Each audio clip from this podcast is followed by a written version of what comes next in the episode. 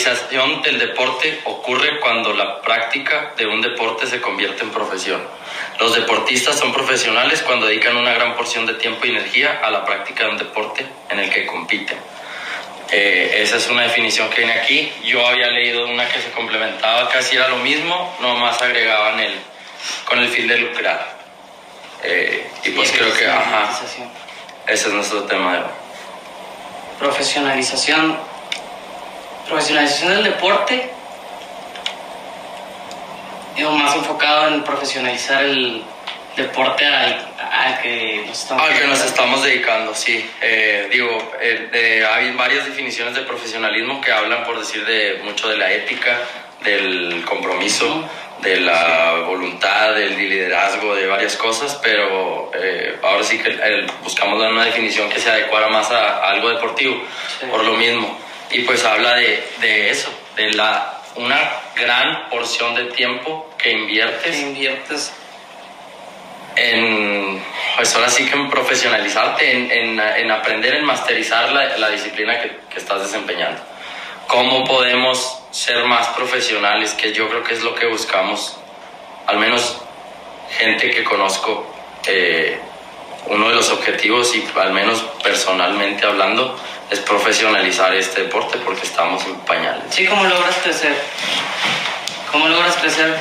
A lo mejor desde, desde cuando comienzas, yo a lo mejor lo veo de, desde, que, por decir, que empecé a jinetear o que empecé a montarme a, a los potros. Tiempo. Que decidí hacerlo como que, más bien, lo vas haciendo tanto lo, o, o- o lo vas haciendo más y te vas en- entrando más a competencias o la chingada, que al último, pues, ¿qué tienes que hacer para mejorar? Y eso es lo que te lleva a ser más profesional. Profesional. ¿Qué tienes que hacer para mejorar? Desde que empiezas a entrenar o desde que empiezas a, a buscar la forma de... de pues, que estás entrando en esta madre y te empiezas a caer o te empiezas a golpear, pues buscas la forma de mejorar.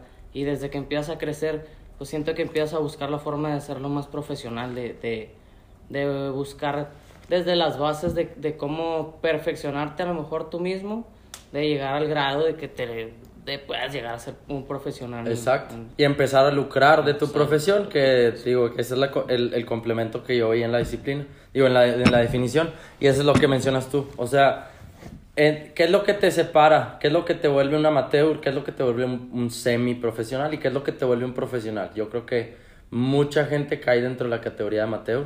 Sí. Y la otra mayor parte cae dentro de la categoría semiprofesional, que, que pues tal vez para la mayoría de la gente es un complemento.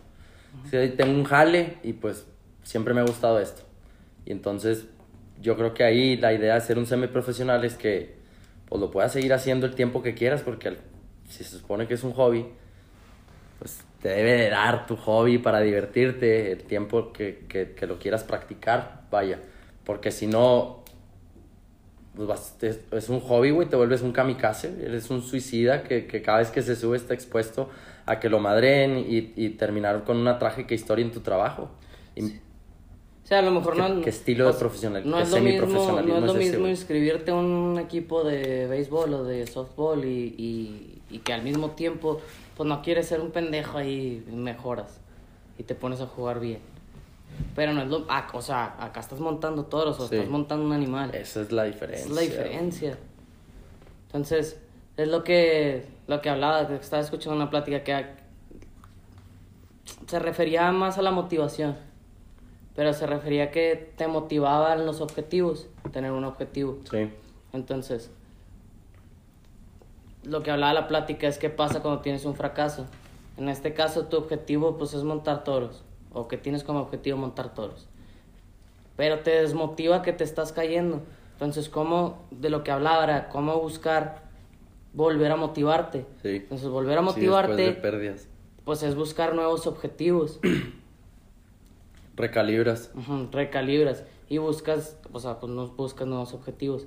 Pero esos nuevos objetivos, o sea, una tienes que, pues, disfrutar ese proceso de estar Claro, buscando para empezar. objetivos. Ujú. Para empezar. Pero te enfocaba a buscar objetivos pues más reales, y es lo que hablábamos hace rato. Sí.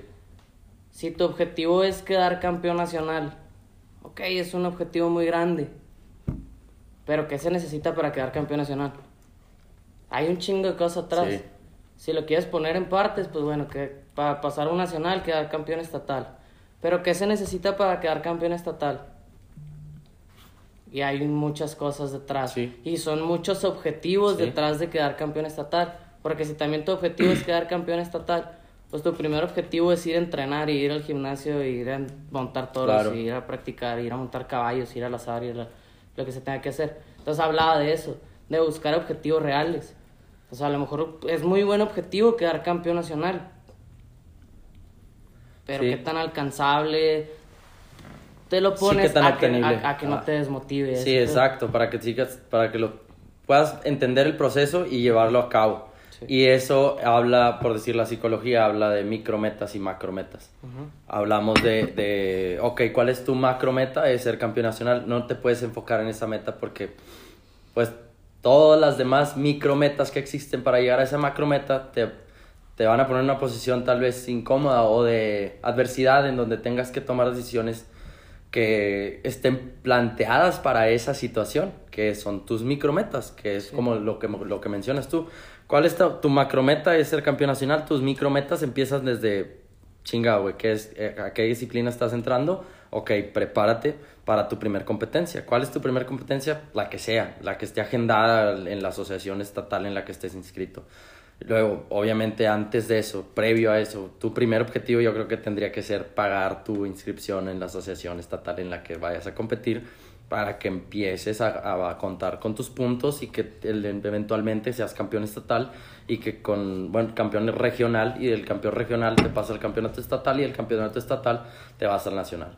Pero pues si no tienes todas esas aristas contempladas como tus micrometas, que van a ser un proceso, el que te van a llevar a la macrometa, pues no vas a entender el proceso. Y el día que llegues y, te digan, ah, es que en mayo se pagaba la inscripción y ya es junio y ya no, pues ya tus puntos no cuentan. Y luego sin conocimiento de causa llegas a hacerle pedo a la junta de la asociación porque te están quitando tus puntos, cabrón, pues no estás entendiendo nada. Necesitas plantearte y eso es lo que yo hacía más bien cuando jineteaba, cuando empecé a jinetear. Sí, pues al último tienes, tienes objetivos, eh, hablando otra vez de, de, de eso, de tener una macrometa como el nacional. Pero pues también están los objetivos de, pues no te le puedes quedar a un toro, o no te puedes, todavía no, ni practicando te puedes No. quedar, o no te sientes a gusto, No. o lo que tú quieras.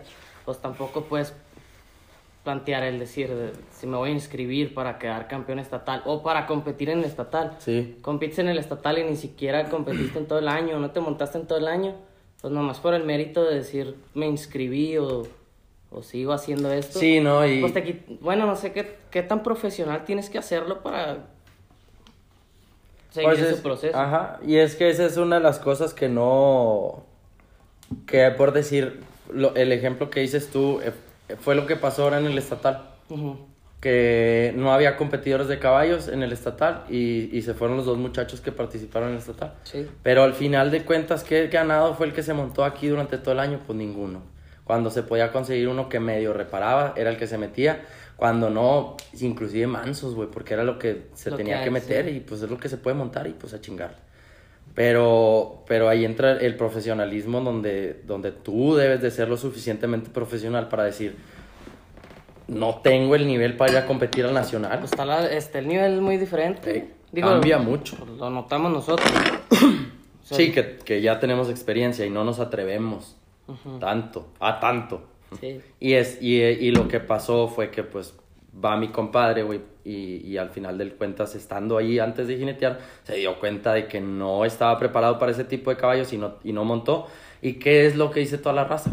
Ah, pinches papeles, güey, para andar Sí, haciendo esas es que no pendejadas. y la chingada está bien, güey. Yo por decir, desde mi perspectiva como maestro, digo, chingado, qué bueno que no se montó, güey, porque Sí, lo obviamente. haber puesto un buen putazo. Y, y, No, si nosotros no lo íbamos a curar. ¿No? Entonces la decisión fue de él y qué bueno que la tomó. Al ¿A final del día ¿A qué te subes? es una experiencia y le va a servir a mi compadre para entender que pues de ahí parten eh, eh, el profesionalismo. Empiezas a ver esas aristas que no habías visto Sí. y entonces tomas unas tomas mejores decisiones cuando, cuando se el, el momento llega, estás preparado para tomar mejores decisiones, porque ya las contemplaste. Yo cuando empecé, a, cuando empecé a montar caballos con montura, pues al principio eran, como dices, pues los, lo que metieran.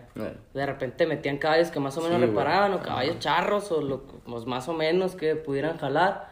De repente no jalaban. O lo que había, pues eran los de mazapán. En ese, cuando yo empecé, pues estaban los de mazapán.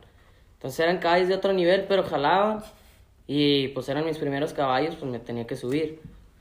Entonces, pues en ese nivel me empecé a quedar y obviamente pues empecé a prepararme más porque ah, pues me- como que me empecé a motivar el, el estarme quedando en esos caballos. Y luego fueron más rodeos, o pues, pues, no sé, pasó el año, porque era, era durante Sí. un año nada más o más. ujú. Y creo que entró PRCA o algo así. Sí. Y mi primer caballo de otro nivel fue el 20X. Sí. Entonces, pues, obviamente lo iba a sacar, pero no, ya sabía que no me iba a quedar. De estar preparado, o sea, no estaba preparado. No, No, tenía no, el entrenamiento como para un caballo que, pues que a lo mejor no, no son caballos tan buenos, pero a mi nivel, Sí, no. o sea, Entonces sab- sabías en qué nivel estabas. Pues. Ajá. Entonces, pues el, el haber montado ese caballo fue como, ok, se necesita hacer otras cosas, se necesita hacer algo diferente si quiero andar aquí. Sí. Y es donde te das cuenta de que, de que pasas de ser amateur a semiprofesional y Sí. luego a profesional. Y, la, y, y pues obviamente el exponerte a ese tipo de niveles de competencia te dan esa percepción de, ah, güey, ya no estoy en la, en la C, güey, ya estoy en la B. Sí. Y, y de la B pasas a la A, güey, y de la A pasas a la doble A, güey. y Sí, te un tienes punto que en- considerar de profesional. ajá, hasta qué, hasta qué punto quieres llegar. Y, y el preguntarte todo eso y el estar consciente de que consideras ese tipo de micrometas para llegar a una macrometa, es, es como por decir eh, la raza, güey, que, que muchas veces es lo que yo les critico, es de que, güey, como no tienen bien fijo lo que quieren hacer y, y entran al deporte y, y luego les va medio bien y, y es muy fácil el haber creído que por montar con, con profesionales tú también eres un profesional y, y entonces te dedicas a predicar que lo profesional que eres cuando en realidad pues te quedaste en un solo nivel y no, no, nunca llegaste a ese extra que, que faltaba y, y, y, y- es, me refiero a que es la gente que contamina cuando, cuando ah, surgen pláticas de rodeo y, y la raza se le pasa diciendo, de- depreciando el esfuerzo de la más gente. Háblese de, no, es que ahorita los chavos no saben lo que están haciendo. Sí. No, es que, güey, antes en mis tiempos. No, es que yo... Sí, era diferente. Y era diferente y todo. Y entiendo, eh, la plática la entiendo. Lo que, lo que no... Sin, ahora sí que la raza no se ha puesto a ver bien es a convivir con los chavos, güey, a preguntarles cuáles son sus aspiraciones, qué es lo que quieren hacer. Y, y la verdad es que yo al menos me doy cuenta ahora que, o tal vez es la, la forma en la que yo me acerco. El, O sea, a lo el- mejor tienes más contacto el rapport que genero con ellos para que me puedan expresar tal vez el honestamente, ¿sabes qué, güey? Pues yo ando aquí por las viejas. Excelente, güey. Yo no hay motivos buenos o malos para estar en este pedo. Pero tienes que saber en qué nivel estás, güey, por decir. Si lo que quieres es andar aquí por las viejas, está bien nomás. Güey, si vas a andar compitiendo a un nivel, háblese aquí en México, eh, ya más profesional o semiprofesional, como PBR, cuernos chuecos, eh, algo a lo que nosotros le llamamos profesional aquí, pero pues dista mucho de lo que en realidad se puede llamar profesional, güey. O al menos el nivel que existe de profesionalismo en el mundo. Sí, sí. No, no estoy hablando de México, no estoy hablando de, de, de Saltillo, de una ciudad en específico. Hablo de lo que existe, güey. ¿Sabes lo que es estar en un locker, güey, en Las Vegas? Con alfombra, güey, y descansando mientras vas a participar. A diferencia de estar aquí, güey, en- digo, no menospreciando, como digo, la diferencia del profesionalismo que puede llegar a existir y que no dimensionamos o no llegamos a posicionarnos Sí, claro. en ese nivel y por consecuencia pues se nos hace hasta cómodo, güey, estar entre la tierra Sí. y, en- y estar entre los Se pinches... te hace, pues, se te hace como... Sí, güey. Eh, güey, ya nos pusieron ahí una banquita para que nos sentemos y la raza, güey, eh, güey, se desvive por el, el, el- es que está- están haciendo cosas por nosotros y la chinga, puta, güey, es lo que tienen que hacer. El- el- el- tanto debemos de responsabilizarnos nosotros como competidores, que esa es, esa es una de las aristas que quería tocar dentro del tema del profesionalismo. El deporte del, del rodeo en general Y cualquier deporte, yo creo que puedo hablar generalmente de cualquier deporte. Todos los deportes como, como profesional, como atletas que somos, llevamos cargando una responsabilidad. Y el mayor, como, el, el mayor malentendido que Sí. existe dentro de este deporte es que el ser un atleta de rodeo es, ser un- es un privilegio. Entonces, yo, desde, desde que me, me autodenomino jinete de toros, me siento privilegiado porque entonces la gente me tiene que voltear a ver para arriba porque yo sacrifico mi vida para que ustedes se entretengan. Como que por ahí va el concepto que tiene la raza, o al menos eso es lo que quiero pensar porque si no, no entendería de qué están hablando, güey. Cuando los veo actuar eh, li- literalmente amateur en un nivel muy profesional y dices tú, güey, pues no concuerda lo que estás haciendo con lo que quieres, ¿no? O con el resultado que quieres demostrar al menos, lo que predicas, no sé, güey, un chingo. Yo por decirlo, lo he visto en, acá en, en la charrería. Al menos los jinetes, pues de algún modo, no que estén menospreciados, pero tal vez sí. Un chingo. Un chingo. Porque Pero sí. desde que desde que la charrería se, se hizo profesional y pues tienes un sueldo, o al menos hay un pago por lo que estás haciendo, por a lo que a- de lo que estamos hablando. Sí. O sea, desde que se hace profesional y Empieza a hacer una y empieza a lucrar y hay una monetización. Pero los jinetes pues obviamente son los que menos les pagan como si jinetear fuera algo más fácil que las demás disciplinas. Entonces, Sí, no quiere ¿Cómo- decir que sea más fácil, pero lleva- conllevan un poquito más exactamente. Entonces, ¿cómo haces para llegar al grado de, de que te vean igual, sabes? Sí. Que no lo estás buscando, no buscas que te vean, que te vean igual. No, no, no, buscas que te traten con el respeto que, que se merece un atleta, güey, que, que está echándole ganas y que está cumpliendo con el trabajo que, para el, que el cual le están pagando. Porque, digo, he visto chingo de raza que, que es el.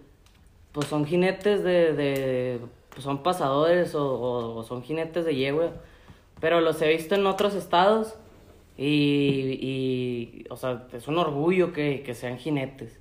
Y por decir acá es el jinete y al vato que jinetea. Ahí Sí. es donde se dice. es el Ahí vato. viene el vaquero, sí, ahí, viene el vaquero. El vato que jinetea. sí. Entonces, pues, eh, no te das cuenta de todo lo que haces. O sea, es un. No porque sea un deporte igual a los demás y porque hagas cosas Pero igual. es que nosotros mismos predicamos que nos traten así. sí. La neta, la Sí, neta, sí, sí. eso es lo que pasa. Eso es lo que Es pasa. lo que pasa, güey. Es el jinete y eres el pinche borracho que se pelea. Digo, todos, ah, manganeadores y la chingada. Todo el mundo se pelea. Parejo. Ajá, Sí, parejo. está no parejo. discriminamos, pero al final del día somos el güey que echan en la caja de la troca para ir al, al rodeo porque, pues, güey, tú traes nomás una maleta. Traes una maleta güey. nada más. Y súbete donde quepas, güey, porque pues hay caballos y hay personal y hay más gente y, y entiendo, claro que todo ese concepto está bien fundamentado, simplemente yo creo que pudiéramos ser más profesionales y que como dices tú, que no te volteen para ver, que no te volteen para abajo, a ver para abajo que digo, a mí me ha tocado que lo hagan y está bien. Yo entiendo cómo funciona el, el deporte, Sí, no sí, me sí. causa ningún conflicto. Y menos porque me están pagando y les estoy cobrando lo que yo considero honesto por mi trabajo. Entonces, pues no pasa nada en ese aspecto. Pero sí, cuando empiezas a dar resultados, cuando empiezas a ser parte del equipo y te empiezan a considerar de cierta forma fundamental porque saben que pueden contar contigo, te empiezan a ver diferente. Y ya no te mandan por las cocas. Y ya no, y ya te invitan a, a las reuniones. Y, claro, güey, porque saben que entiendes y, y Sí, que eres eres una persona que le que, que sabe lo que de, lo que le están exigiendo y cómo debe cumplir con lo que le están exigiendo. Sí, o sea, aparte de, de, de formar parte del equipo y de estar dentro de... Pues obviamente te toman en cuenta porque, eh, o sea, eres uno más del equipo y no nada más eres pues, el jinete. O sea, al último, la responsabilidad que llevas tú en lo que hagas o en la disciplina, pues tiene que ser igual porque está aportando al equipo. Entonces, fuera de fuera del monetizarlo, fuera de lucrar, pues estás, estás formando parte de- del equipo Sí. que, que, pues, que son iguales. Claro, ya te Entonces, tienes que buscar claro, te profesionalizarte, tienes que buscar entrenar y tienes que buscar de la misma forma que, que lo hace el manganeador y la Sí, claro. que lo haces jineteando toros y la misma que lo haces lazando. Y Y cuesta, y cuesta un chingo, güey. Cuesta un huevo profesionalizarme. Digo, al menos yo, como lo viví. Fíjate, mi historia de los patrocinadores. Chingado, güey. Cómo batallo yo con, con el, el ver, sacas, observar cómo, cómo los jinetes se, se empeñan tanto por conseguir un patrocinador. Y, y yo entiendo, yo entiendo que puede representar muchas cosas. Hay, hay patrocinadores muy chingones, la neta. Como por decir, yo veo lo que hace Juanito Ramírez con, con el Rolling Store. Sí. Y, y trata de motivar a los chavos, güey. Y pues se empeña porque anden a gusto. No solo es Busca la manera. Porque, sí. Exactamente. Entonces te da gusto representar la marca porque te está ofreciendo Y algo. aparte güey. entiende cómo está. Y Juanito entiende que pues tiene que agarrar gente que represente la marca con dignidad de cierta forma. Entonces es una muy buena sinergia. Pero hay muchos patrocinadores que también como que no estamos profesionalizados en el deporte y no entienden cómo funciona el profesionalismo. Hablo, no, no tengo ejemplos en la punta de la lengua como para decir marcas o algo, pero al menos a mí me tocó en mi carrera mucho al principio que llegaban y te ofrecían de que, ah, es que ve a la tienda y agarra todo lo que quieras. Ay, güey, siento que es como un concurso de esos de que, güey, tienes cinco minutos, güey, para surtirte lo que quieras y no, pues se te va a acabar el tiempo y si agarraste un pantalón y no unas botas, te, te apendejaste, sí. sí. No, güey, y, y yo lo que decía es que, chingado, güey, tanto me cuesta a mí juntar dinero para ir a comprarme una camisita cinch, para jinetear a gusto porque son medio stretch y pues están más, Más cómodas, más holgadas, traen respirador. No sé, güey, por mencionar una marca, te sacas, ¿no? Sí, güey, al final de cuentas me valía madre.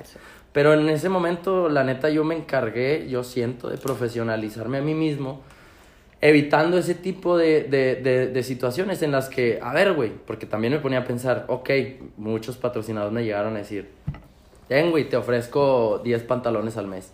Y pues tú los vendes y ahí sacas el patrocinio. Sí, sí, sí. Ok, güey, pues, no está mal si me dedicara a vender pantalones o tuviera una tienda vaquera. Pero me dedico a jinetear toros. Sí, no a vender. No, pantalones. güey. Y el tiempo que me dedique a vender los pinches pantalones los puedo invertir en el gimnasio y los puedo invertir en ir a buscar dónde practicar. Y claro que me harían bien, güey, esos 10 pantalones. Tal vez son 10 mil pesos, güey. Tal Sí. vez son Sí, 8. sí. Exacto, güey. Pero, y, y con eso podría pagar mejores toros, güey. Tal vez para entrenar. Pero, pues todo cuesta, güey. Todo cuesta. Y el profesionalismo cuesta mucho más. Sí, que estás buscando. o- es lo que- Cursos, güey. Que estás buscando como clínicas. Ujú. Ah, O sea, aparte. En, en- que estás buscando como patrocinador y que estás buscando tú como profesional en un patrocinador. ¿Qué buscas? Lo que dices tú. O sea, buscas prepararte, a lo mejor buscas clínicas, a lo mejor buscas eh, prepararte más, nutriólogo, lo que tú quieras. Ajá. ¿Qué buscas en un patrocinador? No, pues, güey. No buscas que te den ropa. No, güey, buscas dinero para poder ir a más rodeos, para poder subsistir dentro de la, del deporte como un profesional. Porque entonces ahí te vuelves un profesional, ahí estás lucrando con lo que estás haciendo. ¿Y ahora por qué buscas Si un te dan dinero. Ah, ajá, porque estás. eh, exacto, güey. En primera instancia, los chavos que empiezan a jinetear es su primer rodeo. Y, oye, ¿cómo le hago para conseguir un patrocinador? Chingado, güey. Creo que nos estamos preguntando la. Haciendo la pregunta equivocada. Pero abismalmente. Hay un, hay un abismo entre esa pregunta y un muchacho que llega y te dice. ¿Dón- ¿Dónde puedo entrenar, güey? ¿Cómo le hago para entrenar ¿Cómo le puedo mejor? Porque no me está funcionando lo que Sí. estoy haciendo, güey. Ves las aristas, ves las comparativas, güey. pues. Y luego lo, lo único que pasa es que ese tipo de gente es tan terca, güey, que eventualmente consigue patrocinadores, güey. Sí. Y eventualmente empieza a mal representar a los patrocinadores. Y lo único que creas es una persona que cree que porque traer un chingo de stickers en el chaleco es le tienen que dar lugar en los rodeos, aunque no se le queda a los toros. Y entonces toda la gente que lo voltea a ver, a ese tipo de, de gente que se la pasa llenándose de estampitas el chaleco, güey, como si fuera álbum de la primaria, güey. Que yo en su momento lo hice y me di cuenta que era una pendejada y lo dejé de hacer. Porque pierdes tiempo, güey. ¿Por qué estás pensando en los estampitos del chaleco, güey? Sí. ¿Por qué no te pones a entrenar, güey? ¿Por qué no mejoras como, como jinete, como vaquero? Y te encargas de que la gente llegue y te ofrezca dinero y te ofrezca cosas, güey. Para que, para que no andes teniendo que buscar tú, güey. ¿Por qué los tienes que buscar? Sí, es lo que ¿Crees te que Michael digo. Jordan buscó a Nike? ¿Cuándo, chico? ¿Cuándo, chingado? Sí. Digo, lo, que platicábamos. Digo, me, me ha pasado que van empezando a montar y pides un patrocinador. Pero porque no a lo mejor no sé, no sabes qué buscar. Porque estás buscando un patrocinador que, para que te pague los rodeos. ¿Qué necesitas para pagar los rodeos? Pues dinero. Pero, ¿por qué buscas un patrocinador para que te dé el dinero de pagar los rodeos? Pues a lo mejor puedes buscar la forma de, pues, te haces Búscate neni, un jale, güey, Te haces búscate neni, un jale. cosas o algo, y pues a lo mejor ya con eso te Sí, juntas los entrego un punto medio, neni. Te sí, entrega un punto medio, sí, sí. Pero vuelvo, vuelvo a lo mismo, vuelvo a lo mismo, vuelvo a lo mismo, vuelvo a lo mismo. Y no me he cansado de repetirlo desde que me di cuenta yo eso, güey. Es que volteaba a ver a los demás y decía, estos güeyes piensan que es un privilegio, güey. Piensan que, que este es, es, es como los bomberos, güey. ¿Tú crees que un bombero, güey, va por la calle presumiendo su insignia de bombero para que todo el mundo le abra la puerta y, y- y lo trate como un bombero héroe de- de- del patrimonio de la, de la nación, güey. Claro que no, güey. Ellos saben que son bomberos y saben cuál es su trabajo. Es más, hasta te lo apuesto que cualquier cabrón de esos que se ocupan muchos huevos para ser bombero te, te puede decir que, güey, tal vez no le gusta el, el el reconocimiento de la gente tanto como su trabajo. Sí, Y eso pues es lo no que hace. te hace la No lo hace Eso es lo lo que hace la diferencia, exacto. Ahí te vuelves profesional, güey. Porque entonces sabes la responsabilidad que conlleva o que traes en el, en el lomo el que la gente te voltee a ver y que te, y que te presenten en las, en las introducciones de los eventos y que te vean y que te reconozcan y que eventualmente te identifiquen y sacas, güey, todo lo que, toda la responsabilidad que traes en, en el lomo de- al ponerte unas chaparreras y un chaleco y, y entrar a la presentación y que la gente te, te reconozca como, pues ahora sí que la persona valiente que eres, que se va a montar un toro, está con madre, güey, pero si, si tu idea de hacer todo eso es simplemente llenarte de estampitas el chaleco y, y que, y que la gente reconozca que tienes muchos patrocinadores. en lugar de que eres muy buen jinete, pues no, estás ajá, güey, estás mal invirtiendo tu tiempo porque eventualmente la gente se va a dar cuenta de que eres un fanfarrón, güey. Y de que y que eres un impostor, güey, que no, y no das los resultados exactamente, te vuelves un volantín, un volantín literal de los que se llenan de estampitas el chaleco. Chaparreras y escuelas en las gradas. Sí, ah, el, el tape no te lo quitas hasta que al otro día. Como, Sí. las, como las, pulseras del hospital, güey. Me acuerdo que de repente Foto, despertaba. maleta, maleta aquí en. Ajá. Y luego, por decir yo, que siempre me gusta hablar, poner ejemplos míos, o más bien todas las pláticas que doy aquí son ejemplos míos que de cuando yo siento que estaba pendejo y cómo me superé poquito y entonces empecé a entender mejor el negocio y dices, ah, cabrón, por aquí va el pedo, no, lo que estaba pensando era una estupidez.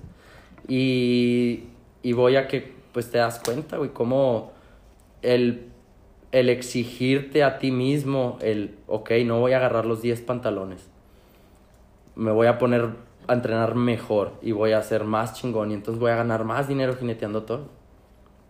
Y hablo de, de, de cómo sacrifiqué muchas oportunidades que tal vez pudieron llegar a más. Sí. Pero eventualmente, por decir peculiarmente, platicarte una, la del patrocinio de Colorado que agarré. Sí. Eh, güey, a mi compadre lo, me, me citó en... Yo tenía un rodeo en Estados Unidos y, y eventualmente nos contactamos. Oye, platicando, ¿sabes qué? Tengo un evento en Houston eh, tal día y casualidad que mi compadre iba a estar ahí ese día en Houston. Me dijo, "Te- nos vemos a comer en el mall porque quiero platicar contigo, te quiero proponer algo para un patrocinio. Obviamente viendo la seriedad del, del patrocinador en patrocinador. causa, obviamente te, te digo, ok, perfecto. Medio preparé un speech de, de lo que pudo haber pasado en la negociación y, y me resultaron muy bien las cosas. Al final del día, después de haber rechazado tanta gente, güey, que me ofrecía pantalones y camisas y estupideces que, digo, nutren. De cierta forma, si lo quieres ver así, al menos a mí en ese momento no, Sí, no, pues ¿qué te pues sirve? nunca, no, ah, nunca lo consideré como un, ay, güey, necesito vender pantalones, necesito camisas porque me voy a ver más bonito en los Al fotos". menos en ese momento no lo La consideraba. camisa que tengas, plánchala, güey, y, eh, y asegúrate que sea la de la suerte Te para que ganes con ella, exacto. Entonces, lo que me dio es que me, cita, me cité con mi compadre, nos sentamos, güey, tuvimos una charla muy amena, platicamos y, y la negociación fueron 80 mil pesos por un año eh, de, de yo ofrecerle unas fotos y el poder utilizar las fotos en, en el contexto en el que quisiera, de, obviamente de, de- con chaparreras y con la marca de Colorado y todo Sí, lo sí, que sí, sí, conlleva obviamente el, el pedo. Entonces, yo siento, pendejamente, tal vez juzguenme de un pendejo, pero yo siento que, que, que eso fue el haber rechazado tantas ofertas de cosas que tal vez para mí no eran profesionales y en su momento alguien me volteó a ver y dijo, pues es que a este güey no le podemos ofrecer ropa porque ya sabemos que la va a rechazar. No le podemos dar un, un- un- un- media hora de que escoja chingaderas en el Pero tienda. en, ese, en ese entonces, ¿en qué nivel estabas? Muy profesional. ¿En qué qué- ¿Dónde estabas? Era, ya estaba jineteando un pibe en Estados Unidos, yo creo que era el 2011, no sé, no sé, güey. Pero ya estaba profesional, ya había entendido, ya había entendido que, que mi trabajo era jinetear toros y ganar dinero jineteando toros. Sí.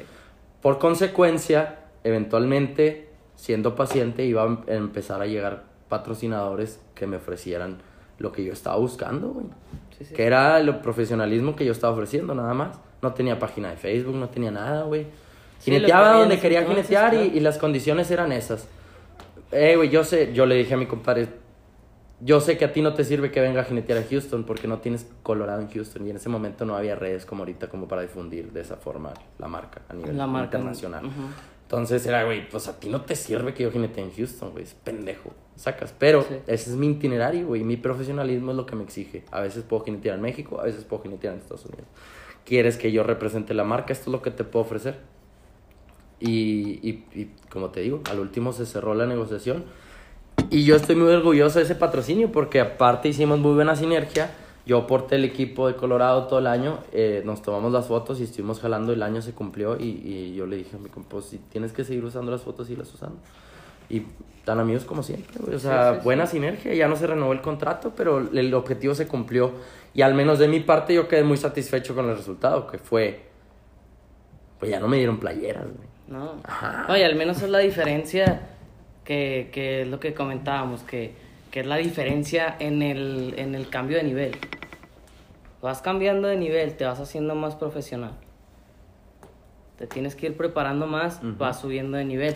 Al último te vas planteando los objetivos al nivel que quieres. Claro. Tampoco te tienes que ir dando No. cuenta, o al menos te haces más consciente de a dónde quieres llegar. Entonces, pues el, es, es, es como que lo que te platicaba, eh, por decir ayer que, tu- que tuvimos la charreada, era una charreada amistosa, pero al menos lo que pude observar, que es lo mismo que, que cada que charreamos ahí así amistoso. O sea, somos nosotros, es el otro equipo y es el equipo de Hacienda. Entonces es un equipo triple A, nosotros que a lo mejor, pues bueno, se supone que somos triple A, Ujú. pero realmente competimos en los torneos de, pues, de medio nivel, Ujú. tampoco, tampoco a lo triple. Ajá, sí, recio, no sé caer. Y el otro equipo que charrea con nosotros, pues es un equipo ahí de entre amigos, ¿sabes? Pero se quieren superar. Entonces, cada que hay una charreada, aunque sea amistosa, pues hay un chingo que aprender. Claro. Mm, Si nosotros, Chingo, si yo aprendo, o sea, veo los, veo los jinetes, por decir los jinetes esos que andan, los jinetes que andan en Hacienda. Pues no porque sean los jinetes de Hacienda, pero al nivel que andan compitiendo, pues tienes que aprenderles algo. En los últimos torneos o los torneos del año pasado, compitieron cuatro días y son cuatro días de montate a cuatro potros y bríncale cuatro y mangane Loco, cuatro y, y seguidas. Entonces, pues yo los veo y algo les tengo que aprender al nivel en el que estamos. Entonces, si yo lo aprendo, pues los demás tienen que aprender algo. Sí. Entonces, es, es ni... Al menos yo comparo la diferencia de, de los niveles. Sí. Pero para, para pre- o sea, no para decir, es que yo quiero llegar a este nivel. Pero digo, si, ¿qué hace, qué hace de diferente mi compa? ¿Y qué estoy haciendo yo ahorita? Sí. A lo mejor monto y me va con madre, pero me bajo todo bofiado. Ujú. Entonces ya voy viendo algo que tengo que mejorar para llegar al nivel profesional que, pues al que estoy tratando, o al menos al que navego. Sí. Ajá. De- en el de- que te estás desarrollando al de que jodido. estoy desarrollando y de decir, quiero, o sea, Sí. ya estoy aquí. Sí. A lo mejor quiero llegar a algo, pero ya estoy aquí, pues de perdido tengo que desarrollar esto y crear un proceso de, a lo mejor com- no compararme con la raza, pero sí me comparo con los niveles. Digo, mejor estamos montando el mismo potro, pero este vato lo hace diferente. Sí. sí. ¿Qué está haciendo diferente? Y ahí es donde llegas al nivel de decir, si soy profesional, güey, no, no es cualquier madre de, de, ahorita llego a la casa y Sí. el otro día que me monte a lo mejor sale diferente. No te das cuenta, te das cuenta y actúas. eh, ahora sí que proactivo. en, en base a- o en pro de, valga la redundancia, en pro de, de superarte y de entender todos esos procesos. Y las Sí. micrometas, las macrometas.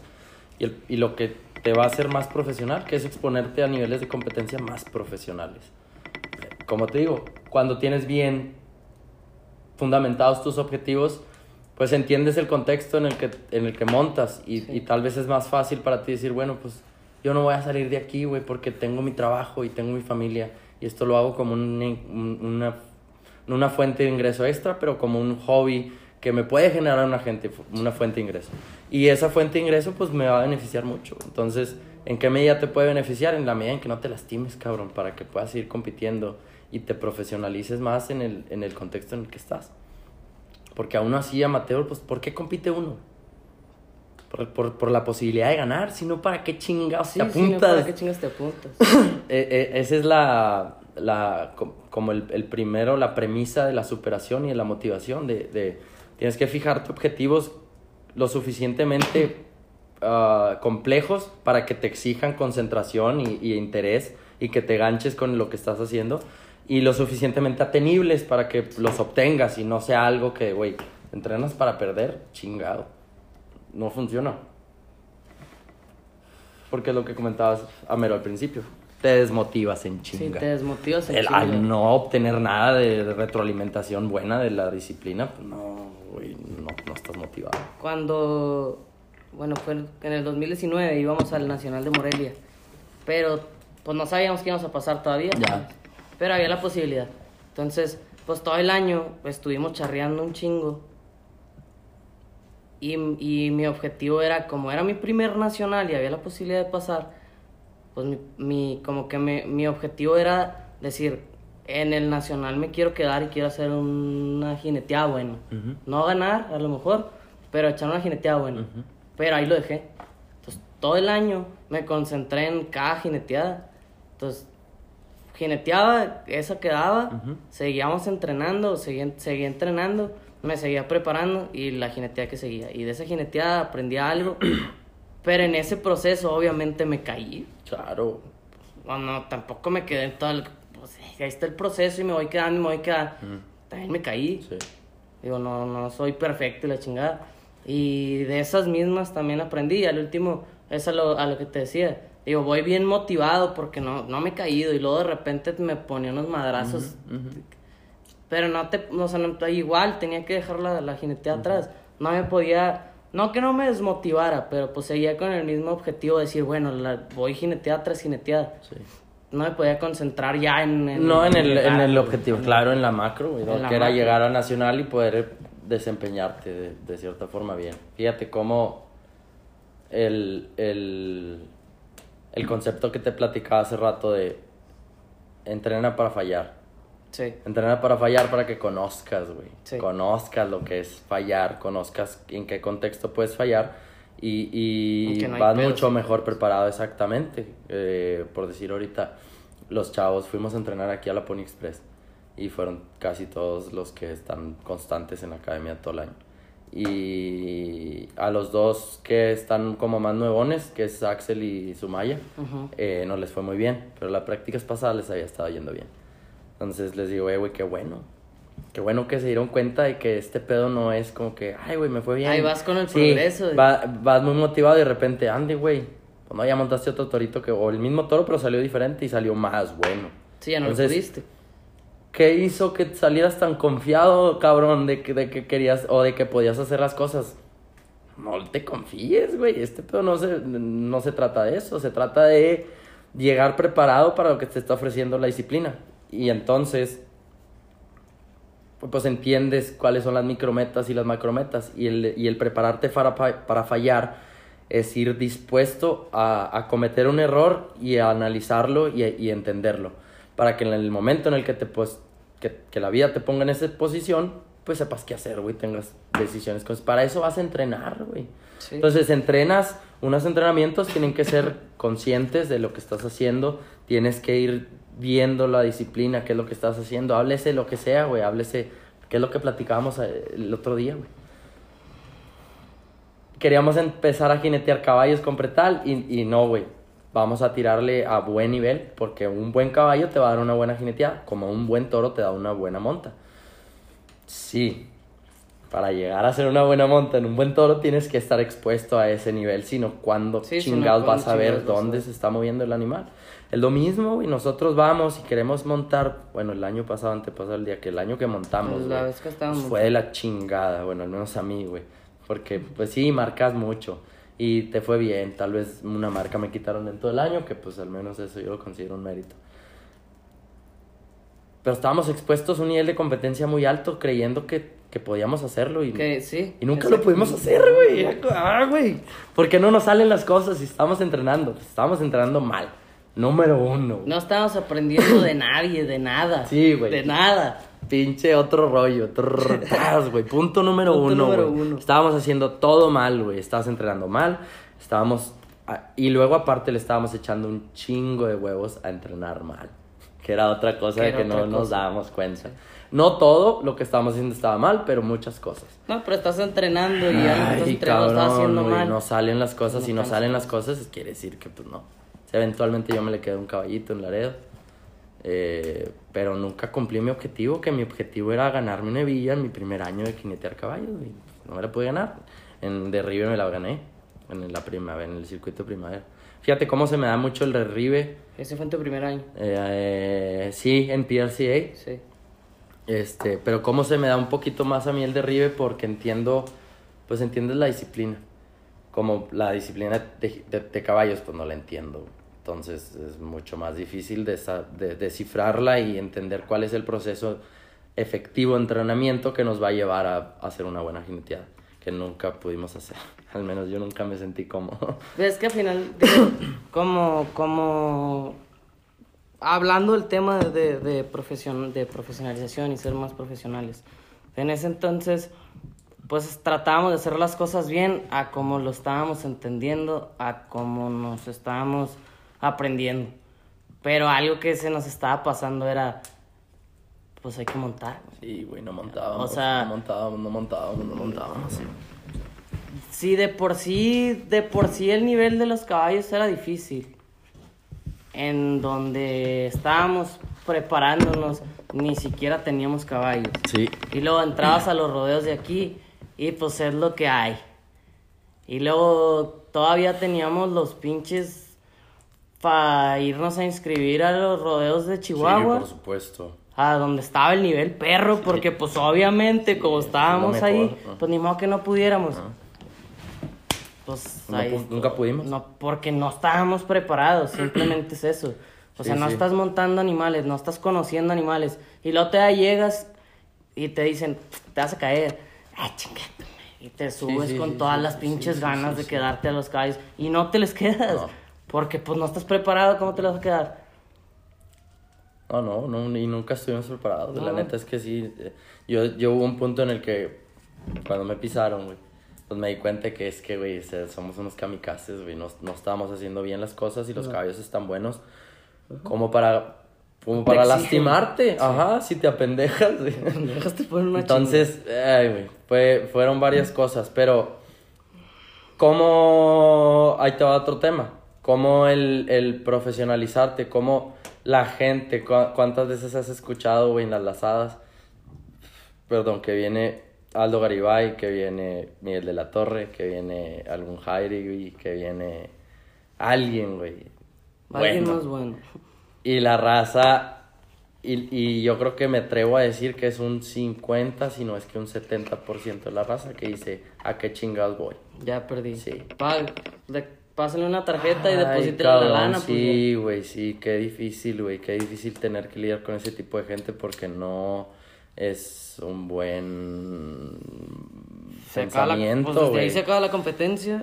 Sí, ya vas derrotado. Bueno, ni siquiera se inscriben, güey. Desde ahí pues ya están derrotados. Pero trans- transfiriéndolo a, a- al menos no sé cómo pasa en el contexto de los de las barriles. Yo me imagino que es exactamente lo mismo. Sí, pero, pero en el contexto que quieras agarrarlo, güey. Te, te vas al lazo sencillo. Viene, ¿quién te gusta aquí? Eh, Viene, ¿Quién viene aquí? Es el tío Marquil de la Garza de Monterrey Pues sí. y, y, y ya no se quieren apuntar. No mames, pues si es una oportunidad de ir a aprenderle algo, güey, a alguien que sabe lo que está haciendo. En lugar de, de, de, de... Pues los ves hacer cosas diferentes. Después aprender. Inclusive, esa es una de las cosas que no entiendo, fíjate. Inclusive, güey, si vamos a suponer que no viene el vato. No ganan. No ganan. Era lo que platicábamos ahora en, el, en, el, en la junta de la asociación. La raza exigiendo que cómo era posible que cobraran tanta inscripción en la junta si, si no se les ofrecía nada. Y cuando iban a los rodeos, el premio eran 200 pesos.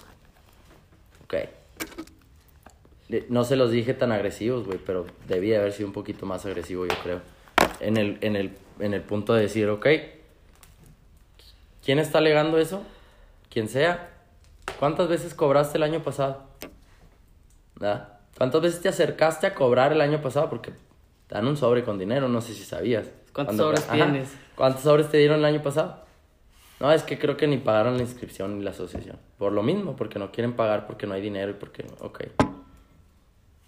Pues, para empezar, si no te apuntas, menos hay dinero, güey, porque te cierras más las puertas. De- de- ajá, tienes otra opción de poder ir de, a montar cuando venga el, el estatal, cuando venga las, lo- el rodeito de, de Saltillo, el que organizan en, en la plaza de en la La- 8, en la ocho. el de abril. Sí. Eh, güey, pues tienes chance de entrar a todo eso. Y, y eventualmente no en todos hay el suficiente dinero que tú esperas ganar. Ahora, voy, es a lo que voy. ¿Te lo estás ganando? ¿Cuántas veces has cobrado? ¿Cuántas veces estás cobrando, güey? Puedes exigir dinero. Ay, güey, pinche el cuento de nunca acabar con la gente, güey. Van y exigen y se les hace bien fácil llegar a decir, es que no hay dinero, es que no meten lana. El día que hay, el día que, el día que meten y el día que no meten, no se la ganan. ¿Qué chingas están alegando? Sí. ¿Cuántas veces van a cobrar, güey? ¿Por qué crees que yo me ponía tan pendejo en los cuernos chuecos? Güey, es el profesionalismo que yo estoy dando. Aquí la idea no es que le paguen la gasolina y los viáticos a todos, güey. Yo vivo del premio que meten en el rodeo porque ese es mi objetivo. Sí. Yo no vengo a cobrar gasolinas, güey. Yo no vengo a que me paguen los gancitos que me traigo en el Oxxo, pendejo. No, ya viste cómo hacer Yo eso. quiero que todo ese dinero que se está gastando y se está repartiendo entre toda la bola de gente, güey, que vive de, de- de ese tipo de cosas, se meta al premio, güey. Y entonces a mí me hace más profesional porque ya no voy a ir por 25, voy a ir por 50. Y eventualmente por 70, güey, eventualmente por 100. Porque mi profesionalismo va a hacer que la empresa crezca y, y que, y, que, y, y que crezcamos a la par, güey. Claro. En pro de que le metan más lana, en pro de que mi profesionalismo les ayude a, a, a vestir mejor el evento. Si todos estamos en el mismo canal, obviamente, ¿qué tienes, güey? Pidiar, güey. Y, y ni siquiera en ese nivel, güey, fíjate, platica Cody Lambert, que ni siquiera en ese nivel hay- hay, jinetes profesionales. El día que fui a la clínica, el- un video que subí de Sí. una clínica que anduve ahí con JB Mooney y Justin McBride, esos güeyes, la, la clínica se trató de una pedorreada grande y de hacernos entender que nuestro trabajo es quedarnos 8 segundos arriba de los toros, nada más. Se chingó. Ese es el único trabajo que tiene el director de PBR, güey, que los jinetes se queden en sus toros y traer los mejores toros para que se hagan mejores Se hagan jinetes. mejores jinetes. Ujú. Entonces, dice el vato, yo cuando volteo a ver los lockers de, de PBR en un evento en las finales de PBR, güey, volteo a ver y hay un JB Mooney, hay un tal vez este Kaique Pacheco, hay otro, y luego hay uno, hay 30 güeyes queriendo ser JB Mooney. ¿Dónde está el profesionalismo, güey? Ni siquiera ese nivel existe, güey, porque los mismos vatos están enfocados en querer ser Alguien el más. vato más chingón. Sí. No importa en el nivel que sea, güey, fíjate. Está cabrón. Sí, eso. y estás hablando de, de esos güeyes. Ahí te va, te voy a platicar la historia del, del Ronnie Kitchens, güey, en el, en el eh, Cowboys Dance Hall de San Antonio. Yo ya salía con Diego Proto a los rodeos esos que hacían Sonia Rocha, güey. En aquel entonces ponían 3 mil dólares o 2 mil dólares de premio y al final del, del mes ponían 5 mil. Invitaban a los güeyes que habían de cierta forma como que destacado en el mes, güey. Y luego ya los demás, ¿verdad? O sea, obviamente hacían una lista de 10, 15 Sí, sí, güeyes sí, y luego y ya luego ya rellenaban con 8, 10, 20 güeyes los demás. El caso es de que iba muy seguido ahí, güey. Pues aquí en ese entonces traían un toro, varios toros, Ricky Galarza. Traía el, el tigre, traían el Barrabás, traían el Outlaw. eh, y creo que no en ese, en ese bonche no se fue el, el, el 22 ni el, ni el Freak. Pero se fueron esos, güey. Llegó el, llegó el Outlaw, llegó el, llegó el Barrabás, Barrabás. y llegó el Tigre de Ricky. Y llegaron los tres y esa vez los metieron ahí al cabo. Y te digo, yo ya había ido varias veces ahí y ya había ganado. Entonces, pues ya conocía la arena. De cierta Ya forma, la raza que estaba ahí más o menos, pues ya la conocía. Entonces, yo cuando llego ahí ya estaba viviendo en San Antonio. Sí. De hecho, estaba viviendo en San Marcos, güey. Renté un cuarto, güey. Cobran 56 dólares a la semana. Y, y está en un cuarto, güey, en una casa que parecía de esas que tienen muchos adornos de, de, de encaje, güey. Los mantelitos de encaje, güey, todo de encaje, De güey. abuelita. Sí, de abuelita, güey. Era una señora muy grande, de hecho, pero creo que era conocida de una abuela mía, una prima, tía, abuela mía. El caso es de que llego y, y, es- y, y me toca salir al último, güey. Me meten en la segunda sección y luego me dicen, no, pues eh, tu toro, sí, el pinche tigre de Ricky. Y dije, y con madre. Pero no, porque ya me había empinado tres veces, güey. Una de esas veces me desmayó en el, en el pinche Far West, güey, de aquí en Monterrey, güey. Lo monté, me acuerdo esa vez. Fue de las veces que, que me acuerdo la primera vez que, de esas que te noquean y, y sigues preguntando toda la noche. Ya monté, güey.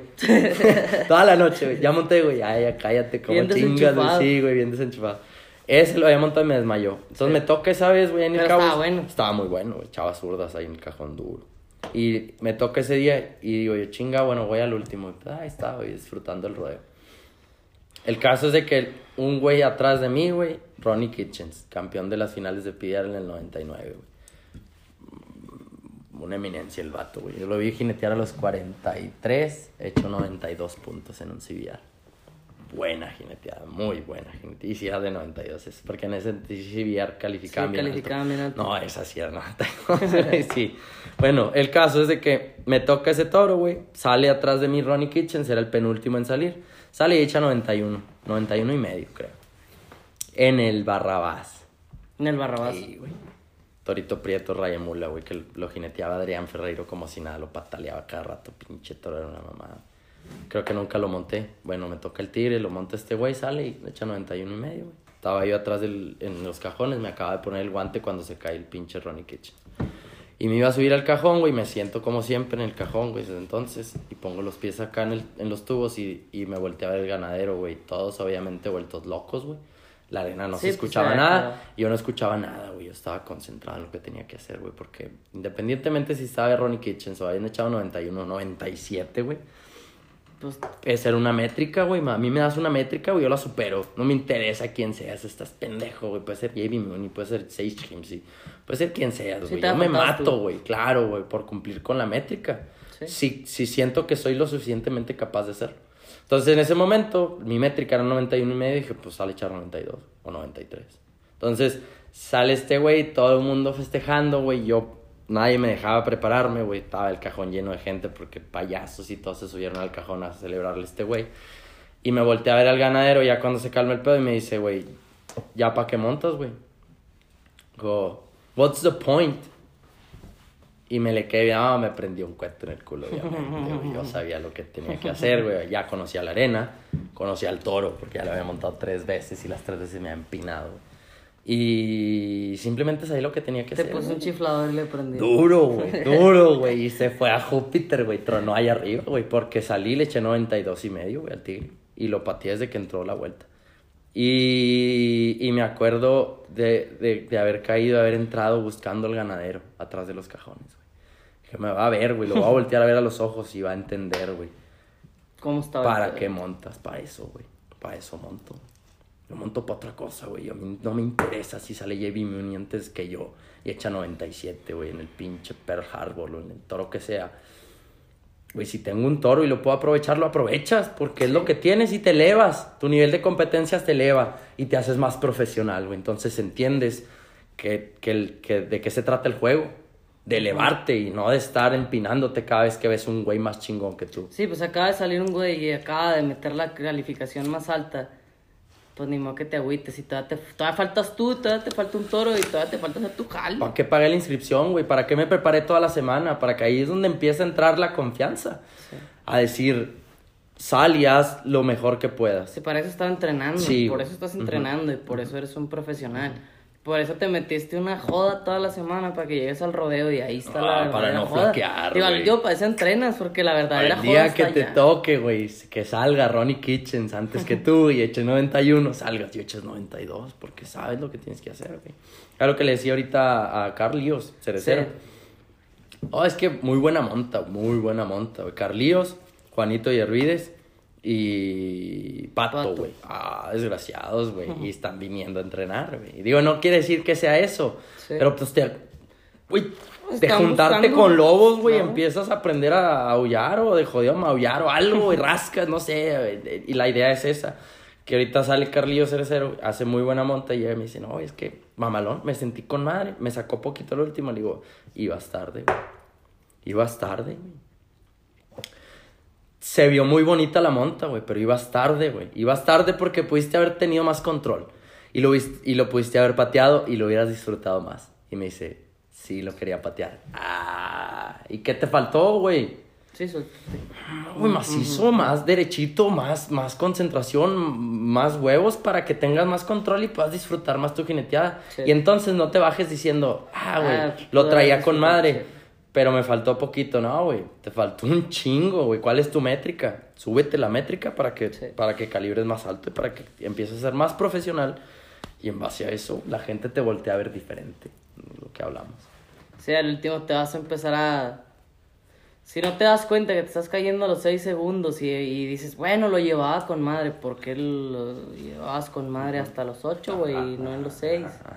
Sí, fue lo que me pasó a mí en las, en la, en, por decir, en los pasos que me llegaba, ya de estar completadas, que me bajaba, o que me bajaba reparando, que me bajaba y todavía no era el momento, pues se siente lo mismo. O sea, me siento bien chingón porque es algo que, que a lo mejor me sentí más seguro, me sentí más perro arriba de los caballos, me sentí mejor a, a la última vez. No más que está el hecho de que, como dices, pues pudo haber sido mejor.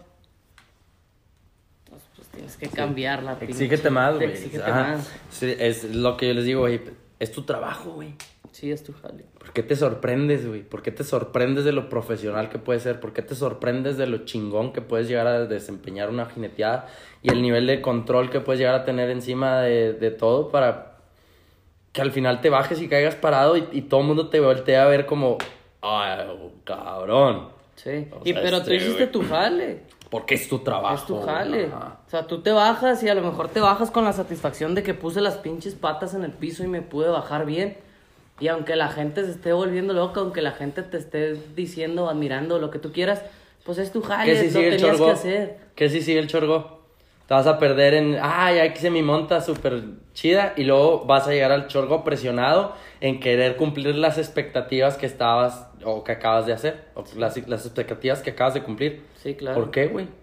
Súbete preparado para el toro que te va a tocar, sin expectativas, güey, como siempre. Con la mentalidad de, tengo que salir a hacer mi trabajo como lo hice hace rato, güey. Porque es mi trabajo. Sí, es tu jale. Digo, lo- yo también lo veo acá por decir, de- lo, te lo he comentado varias veces, de, pues yo que me dedico a, a jinetear la yegua y a hacer el paso a la muerte en el, Sí. en el equipo.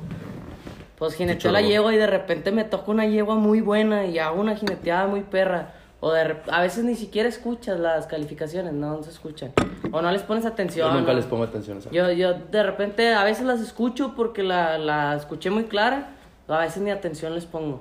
Pero de repente, o sea, pues obviamente sé que fue una buena jineteada. de repente escucho la calificación o algo. Y, pero me, me, o sea, sigue el paso. Sí. Y es mi... Olvídate ya de Ya, esa monta. Se O a lo mejor fue una mala jineteada, pero me exigió mucho porque me ha pasado. Me ha pasado caballos que ni siquiera reparan y me bajo todo bofiado porque me exigieron. Pues recoge tus cosas y montate porque sigue el paso. Entonces, si no estoy preparado para eso, o sea, si no estoy preparado porque son dos jineteadas a final de cuentas. Por decir, ayer lo veía con, con, con un chavo. O sea, montó un toro y luego montó otro toro y luego se montó un caballo.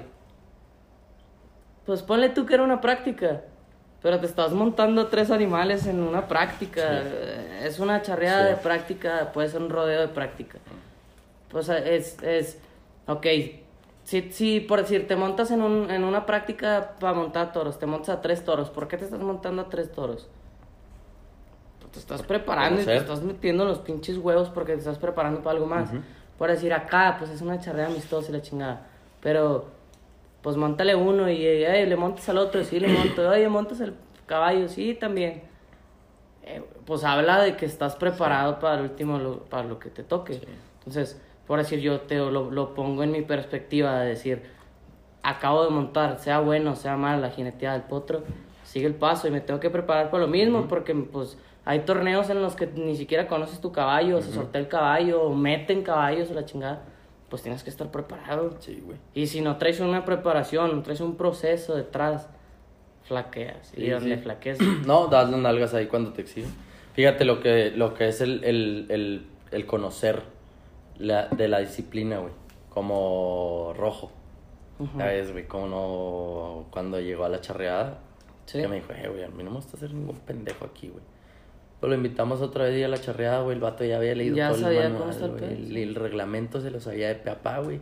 En el inciso A del reglamento de tal, no sé, ¿te acuerdas que nos dijo te digo, el vato está, pues, por, no por nada es una reata lo que hace, Sí, pero, claro. eh, güey, conocer, güey, sabes de quién había escuchado y luego transmitiendo la- el profesionalismo de, de las primeras personas que escuché yo que decían, eh, güey, Miguel de la Torre, Ujú. eh, el vato lee, güey, lee mucho los reglamentos, se- se- sabe lo que te exigen los jueces para poder ganar. Claro. ¿Cuánta gente conoces, güey, que no sabe ni siquiera que existe un reglamento? Y eso es lo que te da el profesionalismo. Eh, güey, lean el reglamento para que entiendan qué es lo que quieren los jueces. Ahí dice bien clarito. Pateo, cambios de dirección, fuerza, el- la, bravura, no sé, son cinco o seis aristas creo. Pero, pues conoces, güey, te empapas de lo que, de lo que, de lo que están buscando los jueces y te dedicas a complacerlos, porque eso es lo que te va a dar el gane. No que creas que jineteas bien bonito, güey. Aquí todo pinche cucho con el brazo es que es, la chingada. es, es parte de y es parte de hacerte más profesional. Creo que sí es muy importante eh, saberte el reglamento. Digo, lo- si lo pones al lado del, del, a lo mejor del rodeo, que, que ahí es donde lo veo más, o al menos lo veo yo así, que en el lado del rodeo. O sea, tienes que aprender porque hay chingo de cosas dentro del cajón, hablándose de lazos, hablándose de jinetes. Hay ciertas cosas en el cajón que a lo mejor son legales o son ilegales, o cosas que se tienen que hacer que están en el reglamento pero no conoces. Y si no las conoces, pues estás, no que estés estorbando, pero estás haciendo más lento esto. Y por decir en los charros, pues es lo mismo. Estorbas, güey, sí estorban. Estorba un Estorba. muchacho que no sabe por qué va a ir a pedir un ride, güey. Exactamente. Chingado, güey. Sí, sí. Vete, güey. Vete de aquí, no te quiero ver. Si, si yo fuera juez, güey. Pero por algo no soy, güey. Ujú. Ve a leer el reglamento. Sí, sí. vienes a alegar puras estupideces, güey. No está bien. Qué dice en el reglamento sobre Me un estás quitando el tiempo a mí y luego para empezar lo primero que dice el reglamento del ride. No lo No puedes pedir, piden. te lo tienen que ofrecer porque los jueces son los que tienen el criterio de decidir si tienes ride o no. Chingado. Pero no el leen, güey, pero no saben y no conocen y el día que se algo sale mal, güey, dijo, cuentan una de, de Ventado Pinocho, mi compadre de, de, de Chihuahua, güey, en los caballos. ¿Quién me jaló, hijos de su puta madre? Se cayó en la puerta, pues, güey. Si buscas una excusa, la vas a encontrar. La vas a encontrar, Entonces, sí. no busques excusas, apréndete el reglamento y, y cuando vayas a alegar algo, alégalo con fundamentos, no nomás a lo puro pendejo. Digo, acá en, lo- ah, en los charros, pues lo que platicabas, por decir, el reglamento de los charros, pues es muy extenso. Y lejos, mama, bueno, al menos en mi punto de vista, creo que tiene algunos lagunas. ¿Sí? Porque si hay... Contradicciones y la chingada. Eh, sí, Como hay todos. artículos que se contradicen la chingada. O sea, por decir... Y bueno, más bien, eso de que los artículos se contradicen, una, no conoce el reglamento, y luego otra, cuando te das cuenta que el reglamento está así... ir a alegar, ajá. ¿Cómo alegas si ni siquiera sabes qué dice el reglamento? En el, en el este nacional pasado, o sea, hubo varias cosas, hubo varias polémicas. ¿Charro? Ajá, el nacional charro. Ah, sí. Hubo varias polémicas acerca de los reglamentos y eso es lo que, lo que te hace profesional. Va, uno que, que era lo más fácil, era un paso de la muerte muy polémico Ya. que ah, brinca la yegua, la yegua se resbala, hacia, ah, se le van Sí. las patas y donde la yegua se, pues, se va a caer, el vato se baja. Sí. Entonces los jueces lo dan como cero. Como cero, sí. Me Entonces, pues crece la polémica de decir, pues oye, la yegua se tropezó, el vato se bajó. Eh, el vato está bien montado porque estaba bien montado. Pero. Pero, ¿por qué cero? Pues si no nada había extraño, más que la yegua se resbaló. Y había polémicas porque hay muchos puntos de vista. Sí. Pero si lo ves del punto de vista de que si tú vas en una jineteada, hablando de los charros, vas en una jineteada de un toro y el toro va reparando y el toro se tropieza y se cae, la jineteada cuenta. O sea, si se cae junto contigo. Pero si la jineteada, o sea, va el toro reparando y el toro se tropieza y tú te bajas, es cero, Sí. porque es un reparo. Entonces, en este caso, si la yegua se resbaló y se iba a caer y tú te bajaste, es un reparo. Te bajaste reparando. Sí. Entonces, Te- Tuviste que haberte sí, esperado que se caiga. no es que esa sea la razón por la que haya sido el cero, pero el reglamento dice una cosa y también dice otra. Entonces, si no lo conoces y no eres alguien, o sea, te consideras profesional, pero no consideras, o sea, no consideras el reglamento. ¿cómo llegas a alegar que eso es cero o no es cero? Sí, no tienes que ir bien fundamentado con tu argumento, si no, pues obviamente te vas a hacer como un pendejo. Nada más alegando y nada que no más peleando, y tiene, eso es a lo que vas. Acá en el rodeo, ¿cómo llegas a alegar un rewrite? Pues le- ahí dice que no lo puedes pedir. Para empezar, Para empezar. pues, espérate a que te lo ofrezcan. Y luego ya, si no te lo ofrecieron y pasó el rodeo, pues, güey, puedes ir a tener una conversación con los jueces porque no estás mudo. Claro. Y puedes llegar a hacerles Sí, una sí, sí. aclaración y una retroalimentación objetiva de, güey, yo pienso que por esto y fundamentado es que hay un video, los videos re- son extraoficiales, obviamente no se contemplan para revisar jineteadas, pero como forma de retroalimentación cuando tengas una, ahora sí que una prueba real de lo que estás alegando, pues puedes llegar a, a presentárselo a los jueces como, güey, no somos perfectos. Sí. ¿Tú crees que los jueces tienen un ojo biónico para ver a qué hora tocas el toro o, o si no lo tocaste? O si tu intención fue hacerte hacia adelante y el toro te tocó a ti.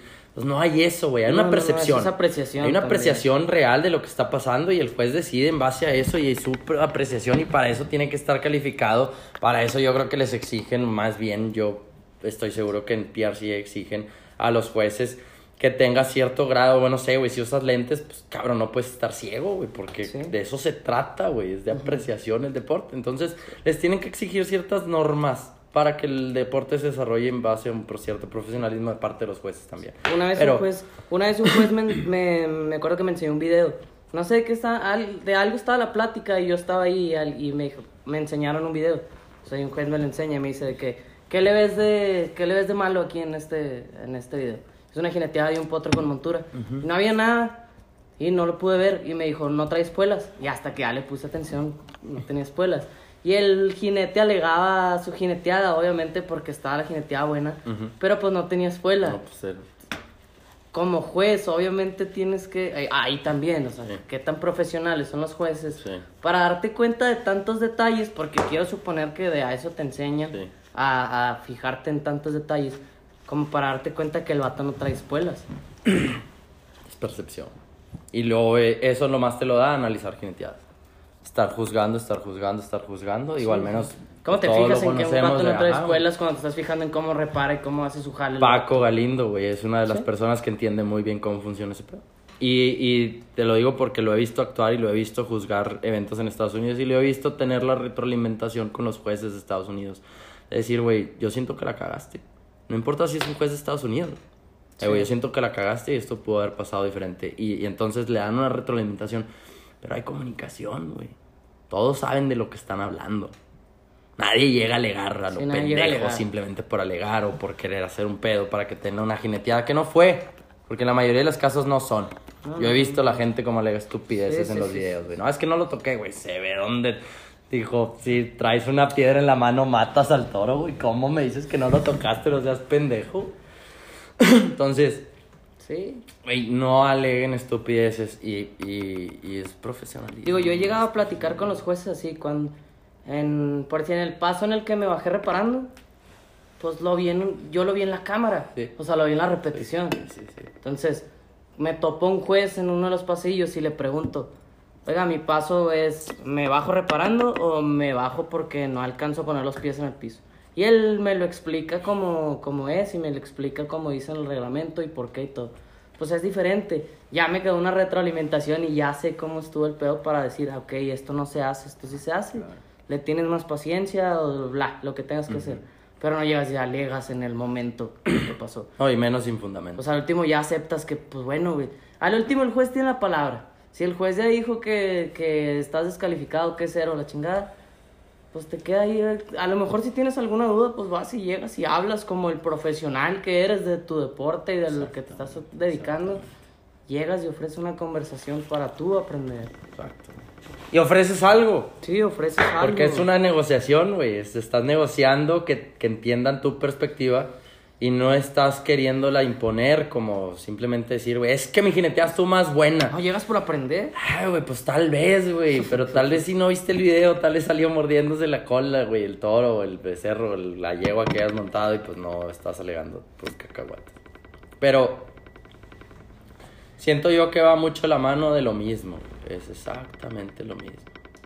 La gente siente que esto es un privilegio, güey, y es una responsabilidad.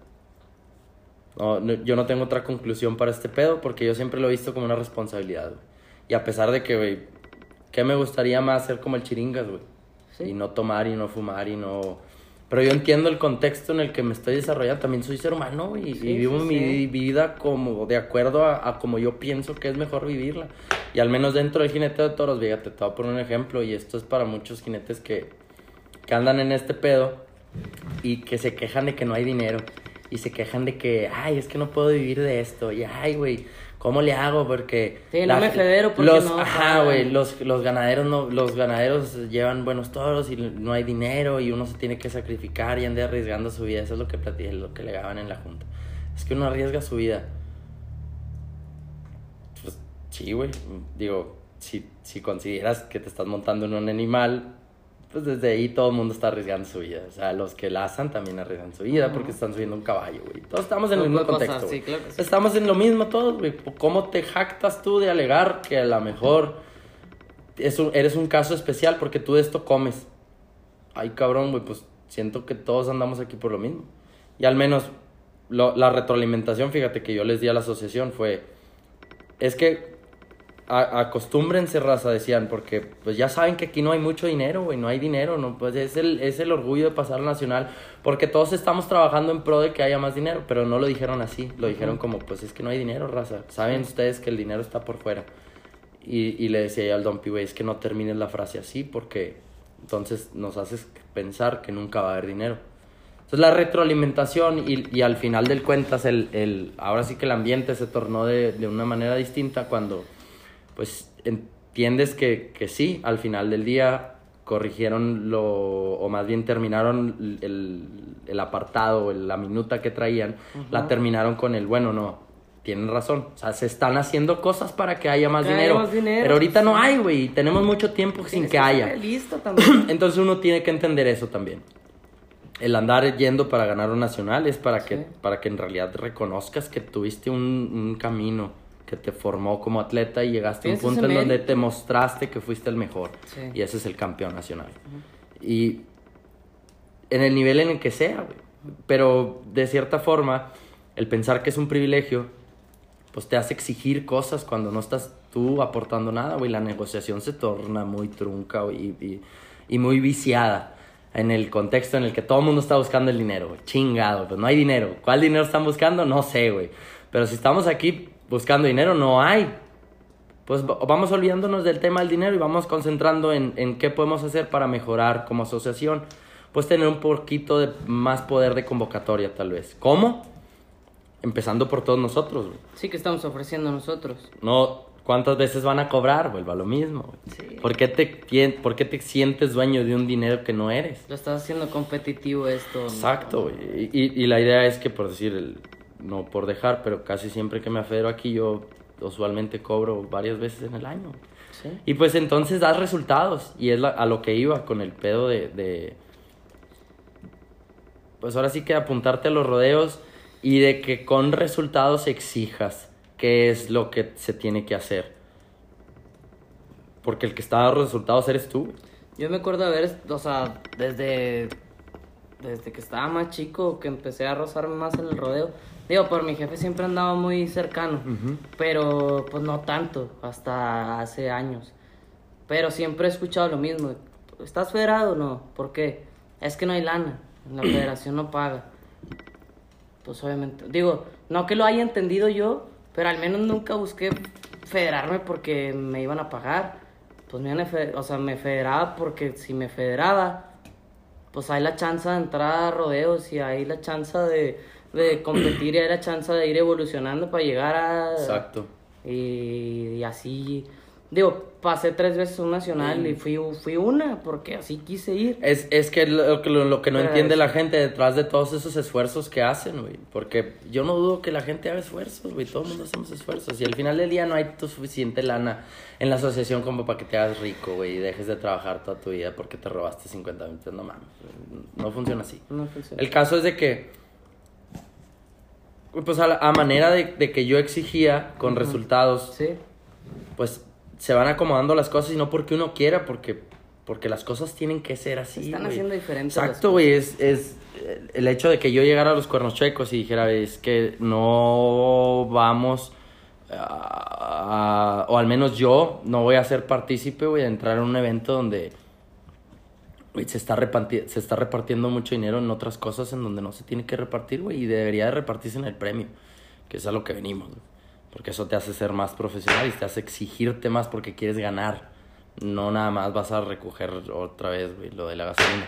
Pero al final del día, ¿qué es lo que pasa? Pues cada vez que cobras, eh, eh, eh, tienes palabra, güey, te, Sí. te, te vuelve- te vuelves más profesional y entonces cuando cobras seguido puedes llegar a exigir y, y que tu, profe- tu profesionalismo hable por ti. estás exigiendo en base a resultados. De modo que digas, ok, güey, ¿saben qué? Si no le ponen más premio a este pedo, yo ya no monto aquí.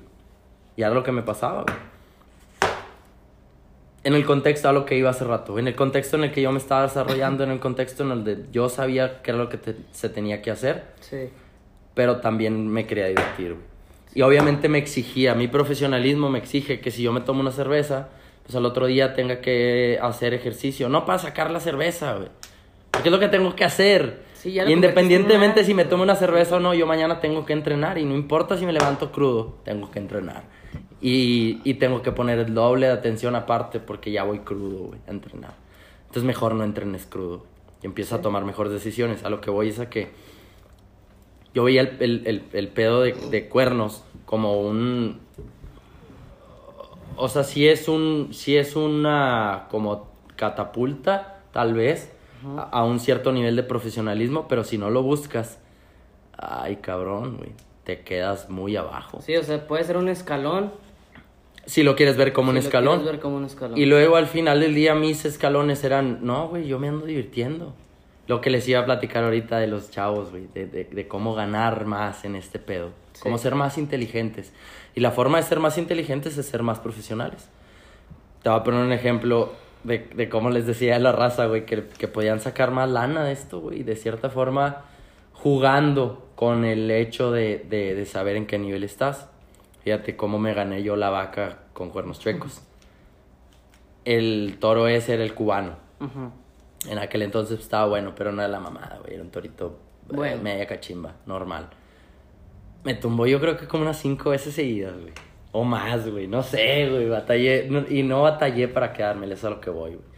Cuando entiendes lo que andas haciendo, es más fácil decidir cómo manejas tus jineteadas. Sí. Y luego en base a eso yo descubrí una forma, y esto fue mucho antes, y te lo platico, digo, pues no lo quiero expresar tan abiertamente porque pues es una forma muy fácil de jugar con, con, con las demás personas. Sí. Pero al final del día, fíjate cómo, cómo vi yo lo del cubano. A mí el toro cada vez que me tocaba en un chorgó, porque siempre me tocaba en el chorgó, me tumbaba. ¿Por qué me tumbaba? Porque cuando entraba a la vuelta lo quería patear. Y el toro metía mucho. Y yo no sabía quedarme estático afuera, güey. Entonces me metía y me, me pegaba. Y siempre que me tocaba decía, chingado, güey. Y me arremangaba el gorro hasta acá, güey, hasta las orejas. Porque decía, eventualmente cuando entre lo voy a patear. Sí. Y cuando lo patee me va a meter. Y si no me pongo riata y meto el hombro y me salgo de la vuelta, me va a pegar. Y si me pega, voy a traer el gorro hasta acá, pa, pues para de amortiguar el putazo. güey. Entonces era mi rutina, güey, de lo que tenía que hacer con el toro. ¿Tú crees que no me pasó por la cabeza decir, güey, asegúralo y gana el rodeo? Lo monté en el DF, güey, me caí, pudiendo ganar el evento, güey. Bien pendejo, güey. Lo pateé exactamente en el mismo reparo que lo pateaba siempre. Chingada madre, güey. Hasta que una vez me quebró la nariz. una vez me quebró la nariz en chapas, güey. Ese fue Y ese fue, sí, güey. Ese día dije, no seas mamón, güey. Ya no te puedes estar exponiendo a tanto, güey. Porque el toro era muy noble. No pegaba. Nomás te metía Te y te aventaba para adelante. sí. Claro que si te ponías en esa posición te iba a dar un vergazo. Sí, pues ahí te encontraba. Pero no era la idea del toro, güey. El toro era muy noble, entonces yo sabía eso.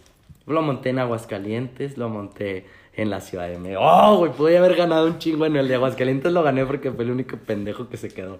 Pero pude haber ganado un chingo de lana con ese toro, güey. Te, Lo te monté en Aguas- eventos buenos. lo monté en el DF, güey. Me pude haber metido 70, 80 bolas en ese evento, güey. Y salí a patearlo en el mismo reparo porque era lo que se tenía que hacer, güey. Sí. De ahí para el Real no sabía qué hacer y no entendía. Pero yo no cambié mi rutina, era la misma. ¿Qué fue lo que me dio eso? Eventualmente un día, güey, llegó la gente, como habla. Sí. Es que, güey, el toro está muy bueno. Sí, el toro está muy bueno. Pero no está tan bueno. Es que yo lo quiero gentear de una forma y no se deja, güey. Me tocó en Monte, no mames, me tocó en todos lados, güey. Pinche toro jete, güey.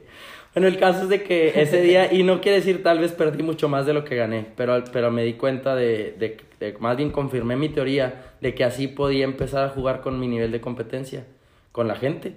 Sí. Porque eventualmente llegó un día en donde me lo ofrecieron, como ya me había tumbado muchas veces, Como güey. premio. Eh, güey, le ponemos, te ha puesto una vaca, güey, a que no te le quedas. ¿Tú qué crees que fue lo que me pasé? En el momento en el que me retaron, güey. Sí. Ya sabías que Ah, güey, por supuesto, güey. Nunca me iba a tumbar ese toro ese día, güey. ¿Por qué? Porque me habían retado, güey. Y, y yo sabía que tenía que de- deliver. Sabía que tenía que cumplir con mi trabajo, que era quedármele al toro. No andar viendo si me le podía quedar cuando lo pateaba o no, me le- o, o no lo pateaba. pateaba, sí, sí, Exactamente. sí. Entonces ese día, casualmente, andaba muy crudo y vomité dos, tres veces antes de jinetearlo. A lo que voy es a que eso simplemente confirma que sabía lo que estaba haciendo. Porque ese día salí, echó la vuelta, me esperé, No lo pateaste. no lo pateé y cuando tuve dominio del toro lo empecé a patear y ya me le había quedado porque ya habían pasado seis segundos, güey. Obviamente yo sabía lo que estaba haciendo, güey. A pesar de que había vomitado dos o tres veces antes de Sí, que no estabas güey. al 100. No estaba al 100, güey, no sé, pero sabía lo que tenía que hacer arriba de ese toro porque ya lo conocía, güey. ¿Tú crees que no me le había quedado por pendejo? Sí, no me le había quedado porque lo estaba queriendo jinetear como yo quería. Yo quería hacer al toro a mi modo, güey. Y eso iba a pasar eventualmente. Nunca pasó, Sí. Pero estuve contento con el resultado. ¿Por qué? Porque sabía lo que estaba haciendo, güey. Sabía que mi profesionalismo me podía dar para divertirme de esa forma. Sí, perdí un ratito. Y poder perder un día 70 mil pesos y agarrar 15 o 20 cuando me agarré ese día en el DF. Porque me caí en el chorro, por pendejo. Por haber pateado al toro antes de tiempo. Es, es mi decisión, güey. Independientemente de lo que piensen todos ustedes, me vale madre. Porque yo estoy contento con la decisión que estoy tomando. Y yo sé que me va a pegar y ese día me volvió a pegar. güey. Otra parte siempre me pegaba. Pero bueno, eh, güey. Vas jineteando en pro de lo que sabes y en pro de lo que puedes hacer. Y así les platicaba a los morros yo. Que me decían, eh, güey, es que me andan ofreciendo un toro premiado. Pues ve y montalo. Y cálalo, güey. Aprende, practica para perder. Y Sí, lo conoces, ajá. No, que tu objetivo no sea quedártele. Nada más que asegúrate de negociar bien con el ganadero antes de montarlo para que haya una revancha, güey. Entonces lo vas a conocer. Tal vez te tumba. Sí. Asegúrate de ser buen negociante, güey, para que haya una tercera oportunidad, güey. Entonces, si al principio te están ofreciendo dos mil pesos por quedártele, la tercera vez que lo montes lo vas a montar por ocho. Sí, ya lo conociste, ya sabes Exactamente, güey. Nada más que son estrategias, güey. No puedes andar navegando con la bandera de Don Chingón siempre porque te vas a topar un toro que te va a poner en tu lugar y vas a decir, ay, güey, pues ahora va a estar seis meses sin jinetear porque me dieron en mi madre porque de ir a jinetear un toro premiado que me forcé a montar cuando sabía yo que no tenía el nivel de montarlo. Digo, es que eh, también es el pedo con esto de, de ser más profesional. Lo, lo veo yo en, en, en ese aspecto. O sea, por decir, te estás montando a, a, a lo mejor por, por forzarte. Te estás montando a un nivel en el que no puedes. Eso es otra. Por supuesto, O sea, es te, la... te estás montando a animales. Punto número punto uno. Te estás montando a, a animales que, que no les puedes. Y estás, pues a lo mejor no estás consciente que no les puedes. De hecho, no, la mayoría de las veces, creo. Tienes que ser consciente en el nivel en el que estás también. Ah, Obviamente lo que decimos, pues estás buscando llegar a un nivel. Pero también tienes que poner los pies en la tierra y decir en qué nivel estoy ahorita, lo que sea, a lo mejor montando, lazando, lo que tú quieras. Si no estás... o sea, Achatando, güey. achatando. Fíjate, me pidieron unas clínicas. Es pendejo. No sé montar a caballo, güey. ¿Cómo van unas clínicas de chatada? Y obviamente fui lo más honesto posible y, y esa fue mi respuesta, güey. Estás pendejo, güey. No Sí, sé montar ¿cómo- a caballo, güey. Estás clínicas? loco, güey. Jamás podría dar unas clínicas de río. Jamás, güey. Al menos ahorita no, güey. Bueno, tal vez si le sigo Sí, y, y agarro unos montar 6, como- 7 años de experiencia y entonces empiezo a entender qué es lo que se necesita hacer. Porque a mí se me hace muy fácil aventarme, güey. Sí, lo haces Porque porque... todos los días entreno equilibrio, reflejos, coordinación, fuerza, resistencia y la chingada. Y eso es lo que me da a mí para tener la confianza de decir, como le caiga, yo sé dónde está este cuerno, yo sé dónde está este cuerno. Porque es lo único que entreno, güey. Sí. Que al último no hay caballos aquí para ser un buen derribador, güey. Y los caballos que hay, pues los traen los buenos derribadores. Sí, no los tienes. Entonces, ¿con qué puedes empezar? Volvemos a lo mismo. Ahorita acabamos de empezar a jinetear caballos. Decimos, güey, mansos. ¿Mm? 10 mansos. Móntalos todos, todos los días. Porque eso es lo que va a hacer que tengas una buena percepción de qué es lo que es salir del cajón perdido, con una buena postura y, y ver lo que estás haciendo. Estás teniendo noción de diferentes Que cosas. es lo que digo y les digo en la academia. A contrario de lo que hicimos cuando quisimos jinetear, que fue pues pendejadas y andarnos montando en caballos que pues, simplemente no teníamos el nivel para. Yo por decir, al, al principio cuando... No al principio, pero no me había dado cuenta de eso, no, ha sido, no había sido consciente. eh, jineteando, jineteando caballos en los charros. Que me tocaban caballos que no veía. Pero no, no que no viera, sino que más bien tenía, tenía como cierto... Le tenía más respeto a caballos que salían hecho madre. Ya. ¿Sabes? Te- es- Yo lo tenía como un ejemplo que me decían, te- eh, ¿cuál vas a jinetear? La del pial. O la de los piales. Ajá. Ya sabía yo que son más agresivas. Ajá, Porque pues obviamente son las que están más ligeras y la chingada. Entonces, pues salen un poquito más recio y están más macizas y tienen más condición. De, de ahí con eso. Tienen más condición. Sí. Entonces a lo mejor no estás montando limpias, estás montando estas y la chingada. Entonces, pues ya les, yo les tenía un poquito más respeto porque salían mucho más rápido de la Sí. puerta. Y llegó un punto en el que yo pedía la puerta y salía poquito tarde y luego te ponen uno- te estiran la cabeza, sientes unos tironzones en la Volteas a ver las farolas, Sí, seguro. sí, volteas Sí. a ver las farolas. Este... Pero el modo de quitarme esa...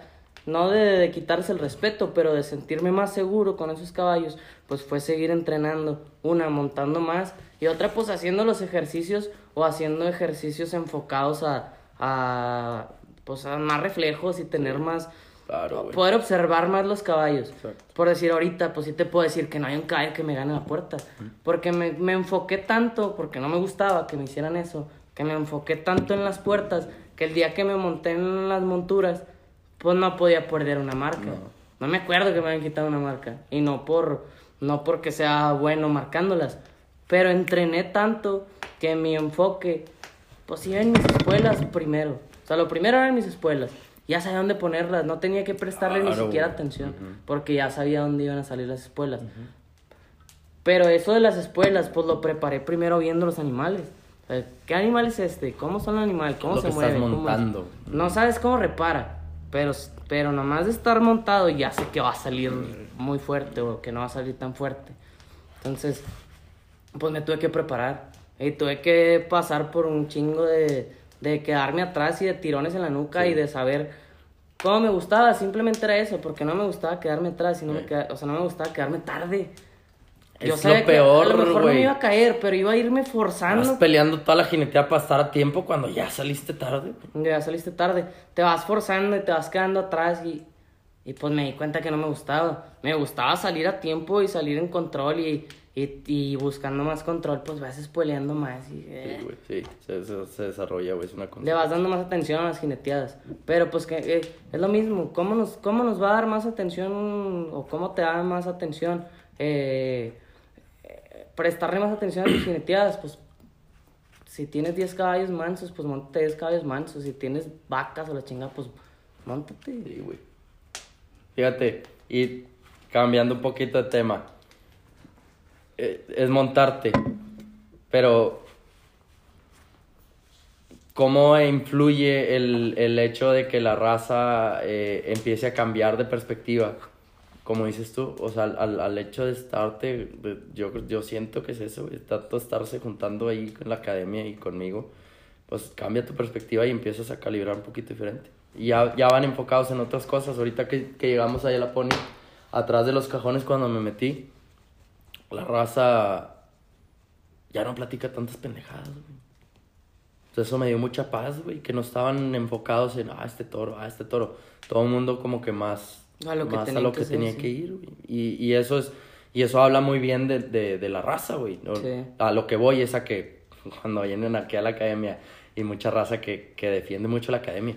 O se topa gente, es como habla la gente, sí, va, de sí, que, sí, "Ah, era pinche academia, que lo, lo que sea, güey.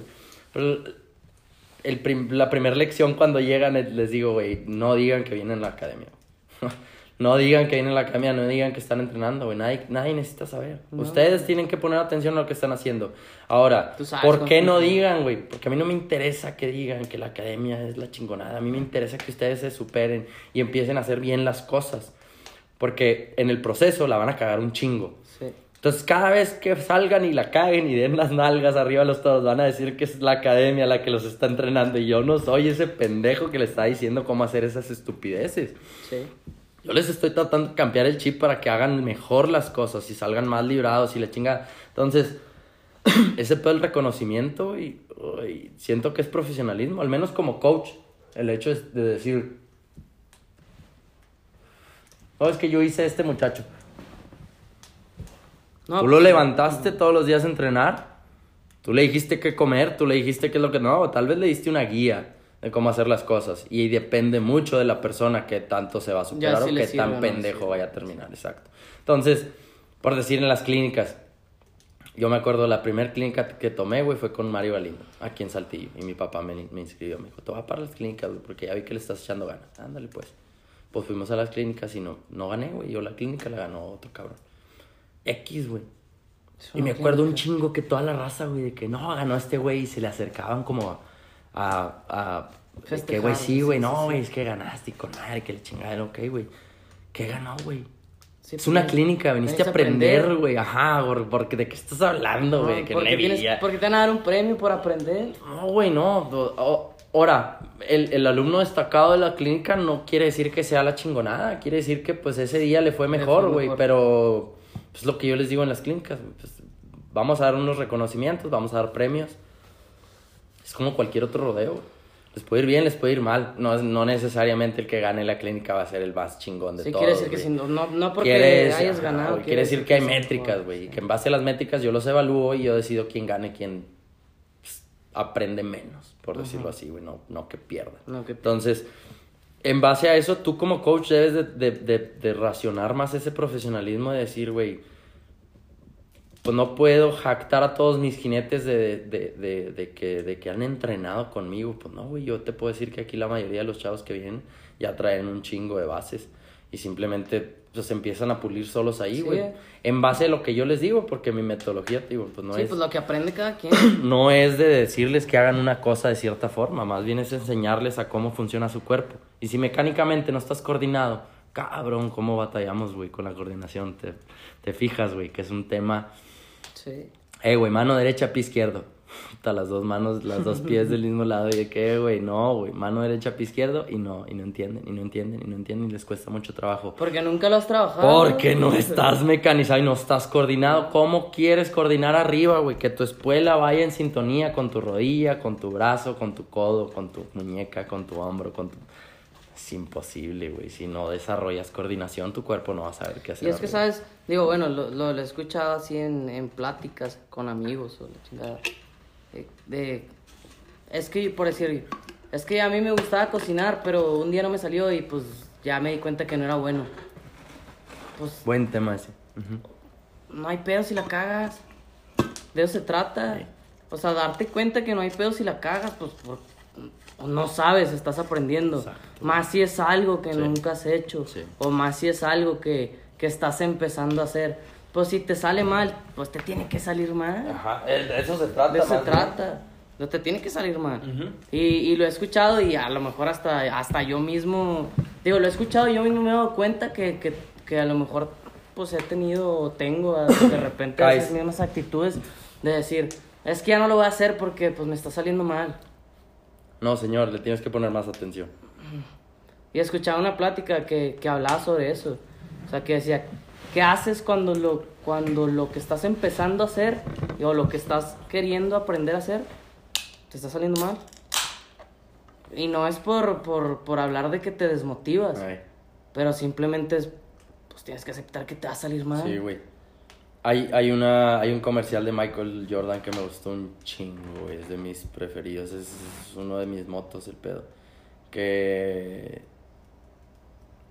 No me acuerdo en realidad cuál es todo el contexto del comercial, pero al final di- dice el vato: I have something more important than courage. I have patience. Dice: Tengo algo más importante que el coraje, y las ganas, y el esfuerzo, y todo lo que conlleva la palabra, sacas Sí. paciencia, güey, tengo paciencia. Y eso es lo que dice, eh, güey, todo lo que conlleva la palabra paciencia. Y es eso, que cuando estás empezando a hacer algo o cuando, o cuando estás tratando de desarrollar algo, tienes que estar dispuesto a ser un pendejo para ser un chingón, para ser una verga. Tienes que estar dispuesto a ser el pendejo de la fiesta para empezar a aprender y en base a eso recalibrar y empezar a pues, volverte más profesional, güey. Y, lo que, y, y- y- una de las cualidades más, ah, ahora sí que significativas del, del- de lo que sea que estés tratando de emprender es la paciencia. La paciencia te va a dar el hecho de no desesperarte cuando no te le quedes al toro que te le quieres quedar, porque sabes y vas a entender que hay procesos y existen micrometas y macrometas y etcétera, todo lo que hemos hablado ahorita. En- y eso, güey, eso es, es paciencia. Cuando tienes paciencia, tienes un chingo de aliados, güey, porque el, porque el miedo se vuelve un, un aliado, güey. Al combinarlo con la paciencia, pues no te desesperas, no te desesperas y no actúas, eh, ahora sí que en, en- en un estado de alerta. Sí. Más bien eres paciente y entiendes la situación y controlas la situación para que no se te salga de las manos y puedas ejecutar bien lo que sea que tengas que ejecutar. Digo, traigo trabajando, entrenando unos, unos caballos y los quieren para, para el lazo. Entonces, en la mañana, justamente en la mañana me di cuenta, tienen, ya tienen rato trabajando, Ujú. Pero se han estado trabajando muy seguido y eran caballos nuevos que no sabían nada. Entonces, el estarles Sí. repitiendo el entrenamiento, no ser repetitivo con ellos, pero estar repitiendo el entrenamiento, pues te tienes que aceptar que, que tienes que tener paciencia. Una, porque estás trabajando con animales. Entonces, Principal. pues tienes que ser paciente, porque tienes que saber cómo tratarlos. Al menos en mi perspectiva, para hacer cualquier disciplina con los caballos, a mí siento que tienes que ser muy paciente, porque tienes que dejar que el caballo, o sea, son animales y al último también piensan. A lo mejor si son racionales o no son racionales es un tema diferente, pero tienes que dejar que el caballo disfrute también lo que estás haciendo. Entonces, no te puedes desesperar y no, No. puedes ser impaciente en el proceso que tiene un caballo. Porque tienen su propio tiempo. Tú tienes tu propio Carácter, tiempo. Tú, tienes tu tiempo.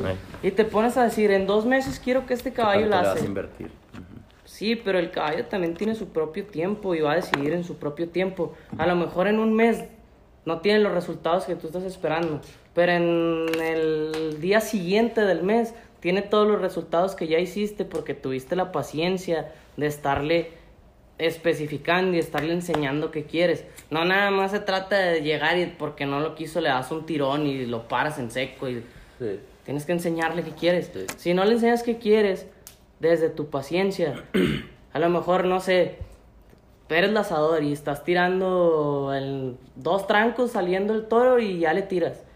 Pero estás enseñando a tu caballo, no estás, tra- o sea, no estás practicando tú. Sí, También tienes que tener paciencia en eso. Tienes que Digo, allá hablando de que estás trabajando que con otro estás animal. entrenando al caballo también, exacto. Y, y siento que ese es un error muy común que se comete Sí, en todas las disciplinas. sí, Al menos cuando, cuando se trata del, del caballo, pues, güey, están aprendiendo los dos. Están aprendiendo no los puedes dos. esperar que el caballo haga exactamente lo que quieras. tienes porque- un caballo que ya sabe, pero tú no sabes. Ahora tienes que tener paciencia porque el caballo sabe lo que anda haciendo, pero tú no has aprendido cómo manejar una el caballo y cómo manejar pues, lo- la disciplina que estás trabajando. Sí, claro. Entonces, tienes que ser paciente. Sí, es un aliado bien cabrón. Y, y bueno, volviendo al, al tema del profesionalismo, no se acaba, güey, no se acaba. La las formas de ser profesional en, en este deporte eh, son muchas y yo siento que entre más profesional te vuelvas, pues obviamente más puertas te abres y, y más eh, a mejores beneficios estás expuesto. Porque, pues si eres un jinete pitero que se dedica a, a exigir y, y no ofrece nada a cambio, chingado, pues la gente te va a empezar a evaluar en base a lo que estás ofreciendo, no en base a lo que estás exigiendo. Sí, por eso nos empezamos a poder. Por eso es muy difícil crecer, güey, porque, porque no entendemos los procesos, güey, y el, al menos el hecho de organizar un evento, pues conlleva permisos, conlleva ambulancias, conlleva personal, conlleva gente capacitada que cobra por su trabajo y todo eso es un gasto que, que al final del día, digo, al menos yo que he organizado eventos, de repente, eh, pues entiendes, estás más conscientes de, de todo lo que involucra y, y ahora sí que era lo que yo les decía ese día en la junta. Por algo somos jinetes de toro. Eres independiente y tú decides dónde jinetear y dónde te conviene jinetear y dónde no. Sí. No puedes llegar a una asociación a quererles exigir algo que la asociación no está preparada para ofrecerles. Simplemente por el hecho de, de- de- de la asociación a la que te estás dirigiendo. Si lo que quieres es dinero, como Exacto. dicen, eh, hay eventos fuera donde hay mucho dinero. Ujú. ¿Por qué no estás ahí? ¿Por qué no, por qué no en vez de estar en una junta, en PBR o, o en Jinete Supremo o en Danger o en Cuernos Chuecos, estás en una junta en la asociación exigiendo dinero que no hay? Estúpido. no, no, el No, no no va, no sí, Ajá, sí, sí, exacto. claro. No puedes exigir algo que no existe, güey. Y al No, menos en digo, el si- contexto Si, ese, estás no, buscando, no. si estás buscando eso, estás buscando dinero, pues ok, hay rodeos afuera donde puedes encontrar dinero. Y la asociación, pues no, es el mérito. Claro, de- no, no, no. Es, uno entiende eso, güey. Al final uno entiende eso y es, es, es parte de lo que yo digo. bueno, yo al menos me siento muy orgulloso de los dos campeonatos nacionales que tengo. Porque me costaron ganarlos. Y fueron metas que me propuse. Y de eso, desde mi perspectiva, eh, a eso es a lo que le doy valor. ¿Por qué no gané cuernos chuecos nunca? Pues no me quiero atrever a decirlo, güey, pero tal vez porque nunca lo quise ganar, güey. El día que me topaba los eventos donde eventualmente no había buenos toros en los que yo exigía, porque me ponía bien pendejo y exigía toros, y los exigía porque en realidad me les estaba quedando. Sí. Les estaba quedando los toros de Chorgoy y era, güey, pues necesito toros Más. más buenos, que sí hay. Y hay porque Adelfo los tiene o eventualmente alguien más los tenía. los. Pero la idea de, de, de meter ganado eh, para el nivel competitivo de los jinetes no es una muy buena idea, güey. Entonces, al final del día, a mí no me gustaba estar compitiendo en un nivel en donde... Pues no estaba lo que estabas buscando. Claro que existe la posibilidad, es donde te digo, pues no me quiero atrever a decir que, no lo, que nunca lo gané el circuito por, por no Porque querer. no querido. Ah, güey, pues, porque no estaba a gusto con el hecho de, güey, ya me le quedé a los toros del Chorgó, necesito más toros, mejores, y los hay. Sí. ¿Por qué no los traen? Porque no hay mejor ganado. Es más caro, ok, yo entiendo, pero no, no, no, no cierres la posibilidad de que traigas mejor ganado en un futuro. No me digas que no va a haber mejor ganado, güey, en ninguna empresa. Porque eso es lo que me, me desmotivaba a mí, ojete, güey. Ah, cabrón, güey, ya no hay, ya no hay buen ganado. Me iba a Estados Unidos, yo sabía que en Estados Unidos iba a Pues montar ganado ganado. diferente todo el tiempo. Sí. Sí, ahí de dónde. Entonces, a pesar de estar ganando el circuito a mitad de temporada y de estar tal vez planeando en algún momento, güey, que llegamos a planear de que no, pues la camioneta la quiero de este color y la chingada, Sí. llegar a un punto en decir, güey, ya no quiero jinetear aquí porque no hay toros que me exijan lo que yo quiero hacer personalmente, güey. No estoy hablando de la demás gente. Sí, es porque Estoy hablando de mí, güey, sí, sí. propios objetivos, mis metas, mis exigencias, me dicen que tengo que hacer más cosas, güey. Y para mí no es suficiente, güey. Y entonces, como tal vez nunca ni siquiera lo consideré ni lo volteé a ver como una posibilidad por el hecho de, de estar tan distraído con otros factores, pues no pasó, güey. Y, y te digo, prueba está de que al menos en las finales siempre ha dado resultados, güey. Y eso es lo que me queda de satisfacción, que, que en el evento en el que me exigen doy resultados, güey. Al menos en la mayoría de las ocasiones. ¿Por qué? Porque estás preparado para preparado. resultados en ese momento. Sí. Porque tu profesionalismo te lo da. Porque tienes la capacidad de decir, ok, es un evento importante, lo voy a ganar. Y lo ganas. No te concentras, bueno, al menos ese es mi perspectiva, vuelvo a lo mismo, es una perspectiva Lo- muy lo- personal, güey. Es desde que yo empecé a estructurar todo este pedo, era como que, güey, mi, mi satisfacción no va a ser ir a ganar un rodeo. Va a ser ir a ganar un rodeo importante. Y la consecuencia de todo esto es que, que voy a montar eventualmente toros que me exijan para yo poder demostrar qué tan buen jinete soy. Sí. Y el día que no dé resultados, pues me voy a tener que calibrar, ajustar, entrenar más y prepararme para dar los resultados que yo estoy esperando de mí. Sí, desde una No lo que la gente piensa que tengo para ofrecer, güey. Porque entonces te vuelves una persona que conoce muy bien lo que está haciendo y no se golpea. por eso le subí el video ahora de- del, del Del- pedo ese, la- las montas de los Rex, los putazos. Sí. Me piden que analice montas bien chingonas. No, ni siquiera hay toros aquí en México, así como las montas que, que analizando. que analizando? ¿Para qué quieren saber eso? Aprendan a cuidarse primero y, y entonces empezamos por el primer paso. ¿Cómo no golpe? Ah, exacto. Cómo no golpearte para que puedas seguir compitiendo y puedas exponerte a niveles de competencia más altos y eventualmente te superes como vaquero, como jinete, como lo que sea que estés desarrollando. Y no lo hacen, ¿no? Sí. No lo hacen porque quieren ganar todo, siempre. No están dispuestos a perder poquito para ganar más, güey. Das un paso para atrás, pero das tres para adelante, güey. Tres, no dos. Porque entonces ¿Tres? es muy, claro, es, es muy, es muy tardado, güey.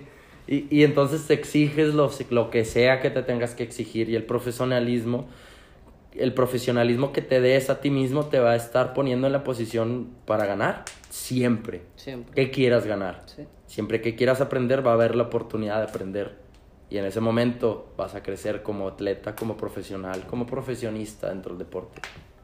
Sí, creo que desde que vas, pues a lo mejor de que vas analizando el nivel en el que estás, pues te tienes que analizar también qué te tienes que exigir para estar ahí.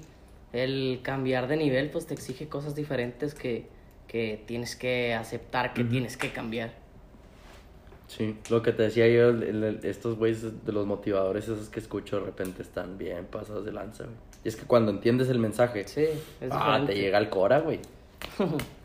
y lo empiezas a aplicar porque sabes que es real y sabes que, que es algo a lo que te... Tus convicciones, al menos dentro de mí, yo, Sí. sabes, pienso mucho eso de que, ah, güey, esto va muy de acuerdo a mis convicciones. Sí, esto te vas es algo cosas. esto es algo que puedo utilizar a mi favor y cómo lo voy a utilizar y no simplemente analizarlo por fuera o, o como el video motivacional que, que proyecta la gente que hace este tipo de videos, más bien Sí. como lo que te decía el otro día. Meterte a la raíz, güey. ¿Cuál es la, etimología de la frase, güey? ¿Qué es lo que te está ofreciendo Sí, el decir, güey? ¿Qué significa para ti ese pedo? Eh, más vale un pájaro en mano que ciento volando. Sí, güey. ¿Qué significa? ¿Cómo lo puedes aplicar todos los días en tu vida para que esa frase funcione como algo que, que en realidad predicas, proyectas, tratas de, de fungir dentro de la sociedad? Ese aspecto. Pues más vale tal vez algo seguro que, que una idea muy vaga o un sueño muy pendejo que nunca vas a lograr por el contexto en el que estás, sacas. Y hablo de, de, bueno, pues, no hay contexto chico, pero ¿qué, qué estás dispuesto a sacrificar para estar en esa posición? Chinga, se me hace que nada. Desde que estás buscando un patrocinador y no has ganado ni no siquiera un rodeo. nada. Ni siquiera has participado en rodeos suficientes como para Exigir para un exigir patrocinio. un patrocinio. O sea, eventualmente te ver muy mal. Vas a terminar como un pendejo, con un chaleco lleno de stickers, güey. Que, que, que la gente va a considerar al final del día un fanfarrón, alguien, un volantín más como Digo, los existen. ¿Qué te da el valor de hablarle a alguien y decir, ¿qué onda, me Patrocíname, patrocíname? Cabrón. ¿Quién eres? Sí, güey. ¿Qué has hecho? ¿Qué hiciste? Digo, no dudo que haya raza que mande hasta un currículum, pero pues qué huevo. No está mal, no Pues está no, mal. No, no está mal.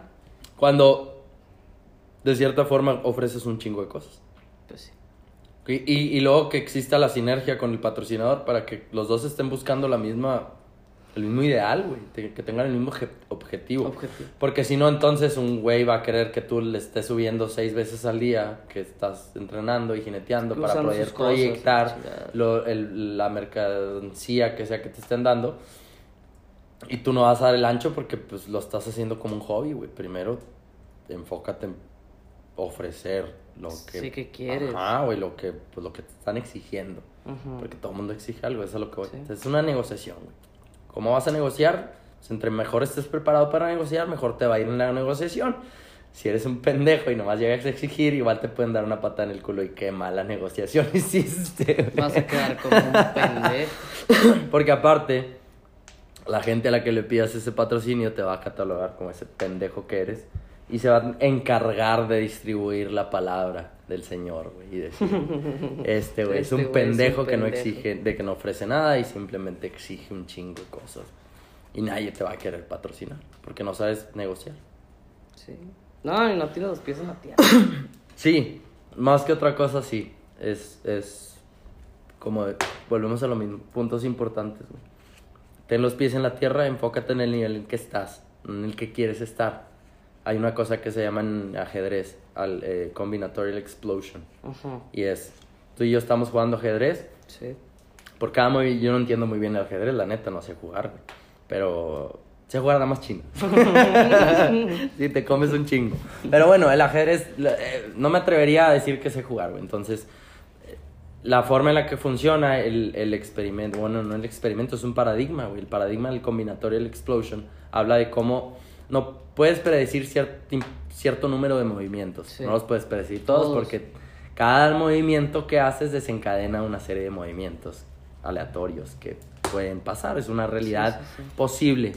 Entonces, por decir, a la gente que le interese lo de los universos paralelos y la teoría de las cuerdas y todo ese pedo, habla de cómo en el mismo plano en el que nos estamos desarrollando, hablándose, ya me estoy metiendo en pedos de una cuarta dimensión, güey, y de, y de eh, pedos, eh, ahora sí que cuánticos, eh, todo puede pasar al mismo tiempo. Sí. Y, y, y yo creo que lo malo de todas esas teorías es que se enfocan en una sola cosa, por decir lo que dice la, la teoría del combinatorial explosion. En el, en el ajedrez, cada vez que mueves un, un, un alfil, un- lo que sea, la pieza que estés moviendo, Sí. Eh, de, ese de ese resultado que tú, de, de ese movimiento que tú hagas, existen cuatro posibles movimientos. Como el efecto mariposa. Mo- Ajá, muy, muy posibles y muy reales. Sí. Pero después de ese movimiento que haces, de esos cuatro, cualquiera que elijas, crecen otros cuatro. Ok. Entonces se va ramificando, güey, crecen exponencialmente. Entonces el combinatorial explosion te dice que no puedes predecir más de tres movimientos. Ok. Cuando te metes al cuarto movimiento, Sí. ya traes, ¿qué son, güey? 4 por 4, 16 o 32. Ya Sí, traes un fuiste al 64 baño, opciones sí, sí. que te pasaste, huevos, güey. O sea, puede pasar esto, puede pasar esto, puede pasar esto, puede pasar esto. No es bueno, güey, tener tantas opciones. Y no es bueno porque ni siquiera sabes si pueden pasar No sabes cómo vas a decir. Exactamente. Entonces no decides, lo único que haces es tratar de predecir cierto tipo de movimientos al modo en el que sean controlables los movimientos que estás prediciendo, si no, pues te metes en un pedo. Y entonces existe la ese, combinatorial explosion, es un paradigma en donde pues, no puedes predecir tantas pendejadas porque es imposible.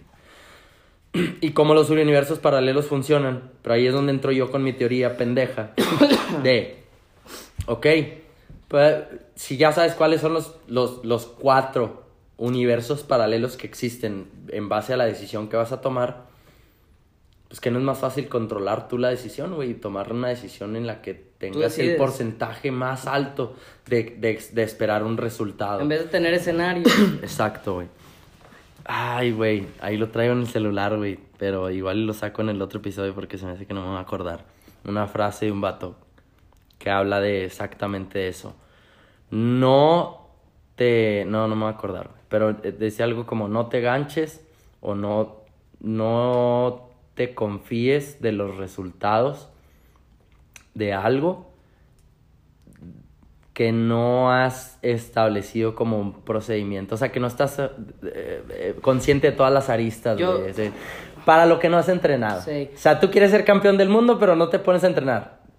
Pues no Yo- te, eh, no te yo es- escuché, cicles, escuché hace poquito una, una plática que era, era de un psicólogo y decía que, que, el, que uno de los primeros pasos, porque hablaban de, de la profesionalización en el deporte, y decía que uno de los pasos o de los primeros pasos para empezar a ser profesional era no suponer.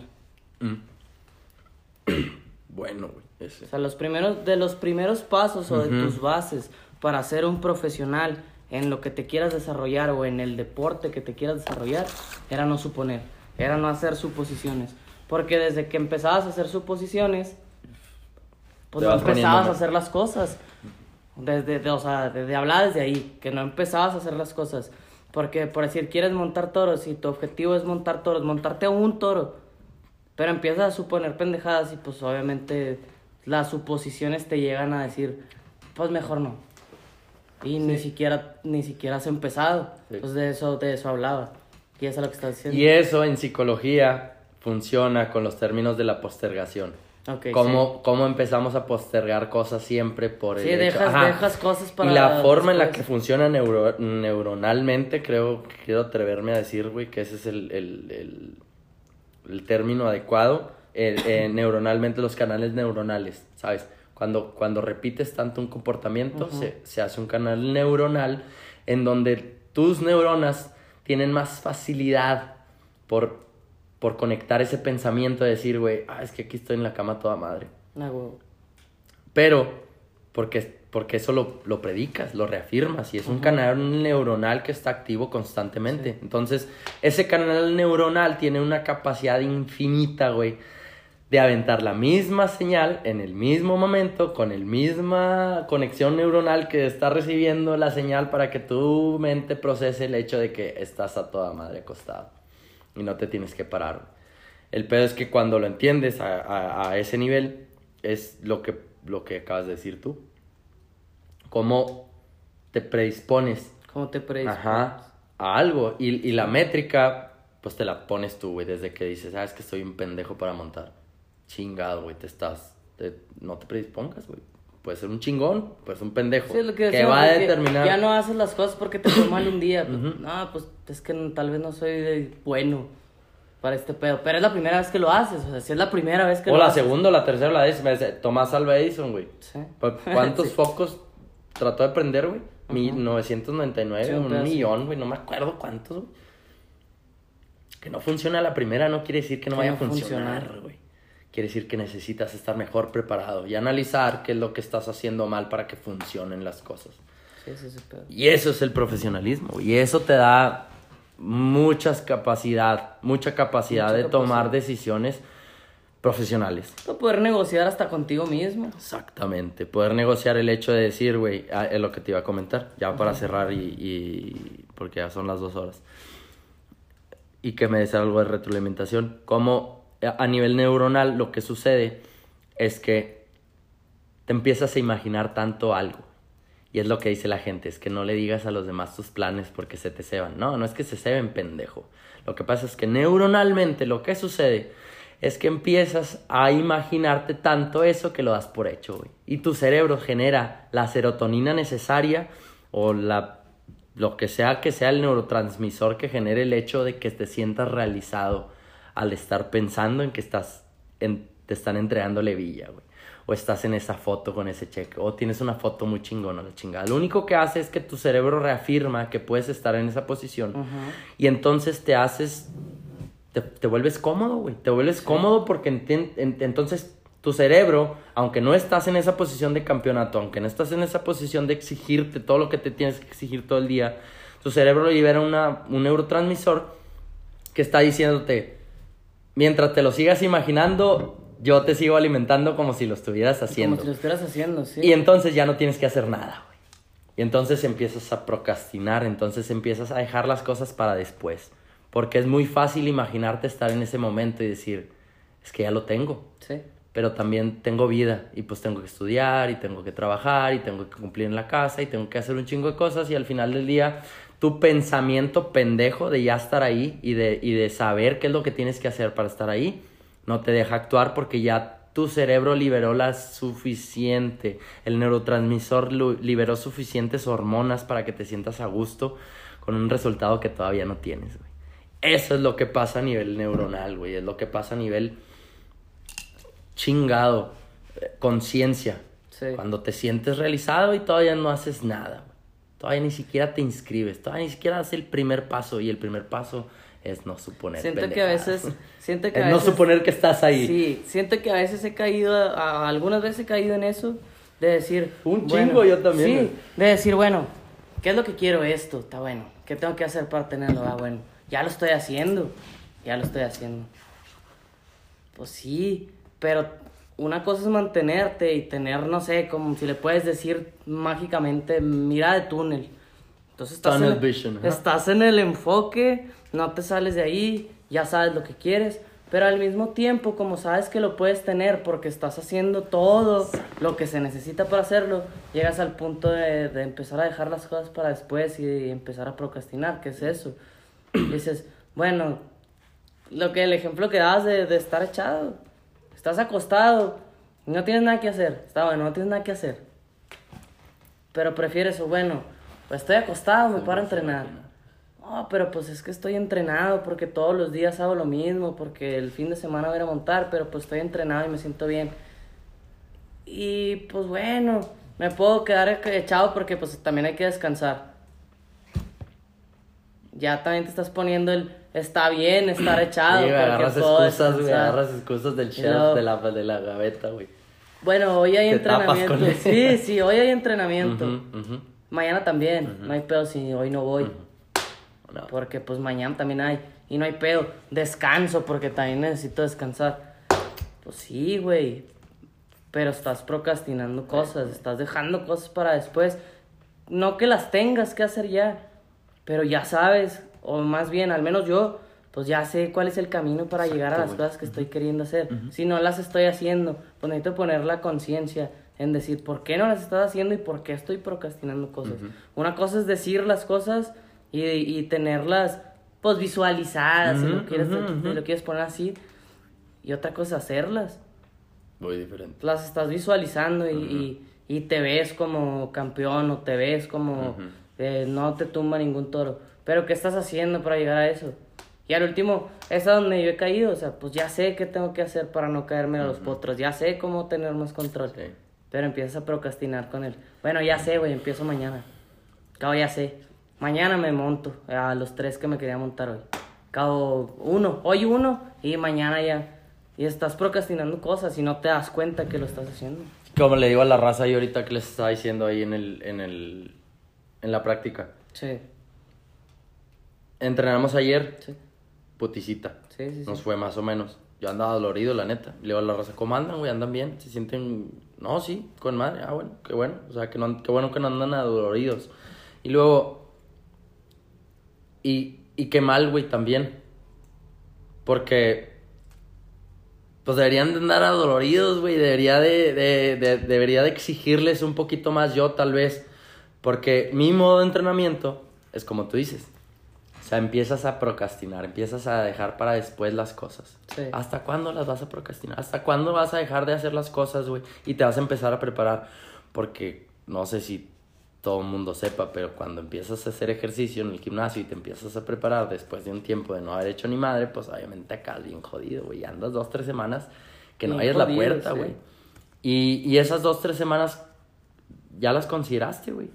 ¿Cuándo te vas a empezar a preparar y vas a dejar esas dos, tres semanas de putiza y de andar adolorido y de sentarte, güey, y de tener que contratar una enfermera para que te pare después de cagar, güey, porque no te puedes parar, güey, porque las piernas te arden del otro día? Y así te tienes que jinetear, güey, porque no... Hay una frase, hay un comercial de, de Justin McBride de las finales de PBR en el no sé qué año, güey, que me gustó un chingo. De hecho, lo subí y lo traduje el video y lo subí.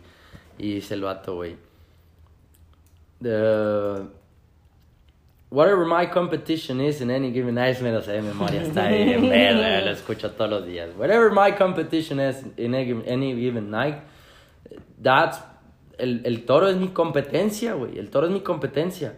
Y dice el vato, güey, the bull, they don't, they don't care what, how much you won or what your name is or how good looking your sweetheart is. They really don't give a damn. They hear the buck. Y la traducción es, el toro no le interesa cuánto ganas, güey, o, o, o qué tan bien montas, o qué tan bonita está tu novia, güey. Al toro le vale madre, güey. El toro está aquí para reparar. Y eso es lo que hace, güey. Sí, sea, el mundo no se va a detener para que tú un día estés preparado para montarte sin estar adolorido, güey. Tienes que aprender a montarte adolorido. Porque eso es lo que te está exigiendo la competencia, güey. Yo no me preparo para una competencia. Yo me preparo para estar listo. El día que se tope la competencia, ese día estoy listo. No estoy esperando a ver si llega la competencia o no, güey. Por eso les digo, ahorita están entrenando. Exíjanse más. Claro que van a montar adoloridos. ¿Qué, qué creías que este pedo era subirte un pony de la feria, güey? O pasearte en el carrusel de bosque mágico. No, güey. Este pedo te exige y, Sí. y entre más preparado estés, menos te exige el deporte, güey. Entonces, si no estás preparado, chingado pues no estás considerando todo lo que conlleva el hecho de ser más profesional y de, y de visualizar, como dices, la competencia, pero estar consciente de que todos los días le tienes que chingar, porque Sí, no hay mismo. día que, que el toro te perdone. Sí. Andas alorido, andas a toda madre, al toro le vale madre, el Y toro no va a reparar. sabes, güey. no sabes. Ah. A lo mejor lo que me pasó ayer. Digo, estuve preparado y estuve preparándome, entrenando la chingada. Y me tocó un callo que no jaló. Pero ya estaba preparado y salí igual. y Hice Aprendes. hice la misma rutina y salí de la misma forma que siempre salgo preparado. Y, y no jaló. Pero pues ya estaba preparado. A lo mejor hubiera jalado más de recio de lo que yo estaba esperando. Porque yo esperaba que se Sí. hiciera garra, ¿sabes? Ah, sí, sí me dijiste que era reparo y que, eh, montale algo que no repare. Ya Es me el que me empinado. tumbó. Sí, el que no reparaba. Sí, ¿sabes? el que no reparaba. Ya el último no reparó. Sí. Entonces ya iba preparado porque ya sabía que sí le podía. Claro. Y no jaló. No, Entonces tienes que estar preparado para lo que sea. sí, güey. Bueno, con eso cerramos este episodio porque ya son las dos horas. Este, chingón. Yo creo que hay muchos temas que, que se pueden retomar y que podemos seguir puliendo, pero pues al menos el profesionalismo creo que cubrimos mucho terreno Sí. para que la raza empiece a ver esas aristas que no estaba viendo antes. Eh, y bueno, pues seguimos la siguiente semana. Vamos a estar, cambiamos el día, vamos a estar subiendo los episodios los martes por cuestiones de tiempo y pues nos exige entrenar, nos exige, este güey le exigen los charros, a mí me exige la academia, me está exigiendo mucho ahorita. Yo creo que para toda la raza que está interesada, la semana que entra, eh, un día de la semana debe estar listo el programa en línea. Les prometí que a mediados de febrero más tardar y ya está casi todo listo. Yo creo que estamos en un 90%. Nomás comentarle a toda la raza que sigue interesada en la academia, voy a empezar a subir porque pues no nomás es entrenar, güey. Sí. Obviamente para poderte inscribir hay que tener cierto equipo. Ok. Entonces la idea es eh, hacerles un videito explicándoles lo que van a ocupar para poderse Para inscribir. poder entrenar. Exactamente, para poder entrenar correctamente. ¿verdad? Obviamente al principio los tambos y todo eso pues no son secundarios, no se van a tener que utilizar tan forzosamente. Que si quieres entrenar bien, pues. Sí, te exige obviamente el tambito. El tambito, les voy a explicar las especificaciones de los tambos para que entrenen de una mejor manera. Les voy a especificar también, obviamente una pelota de pilates es importantísimo que la, que la consigan para que puedan entrenar eh, todo lo que son los ejercicios de equilibrio y de Equilibrio y coordinación.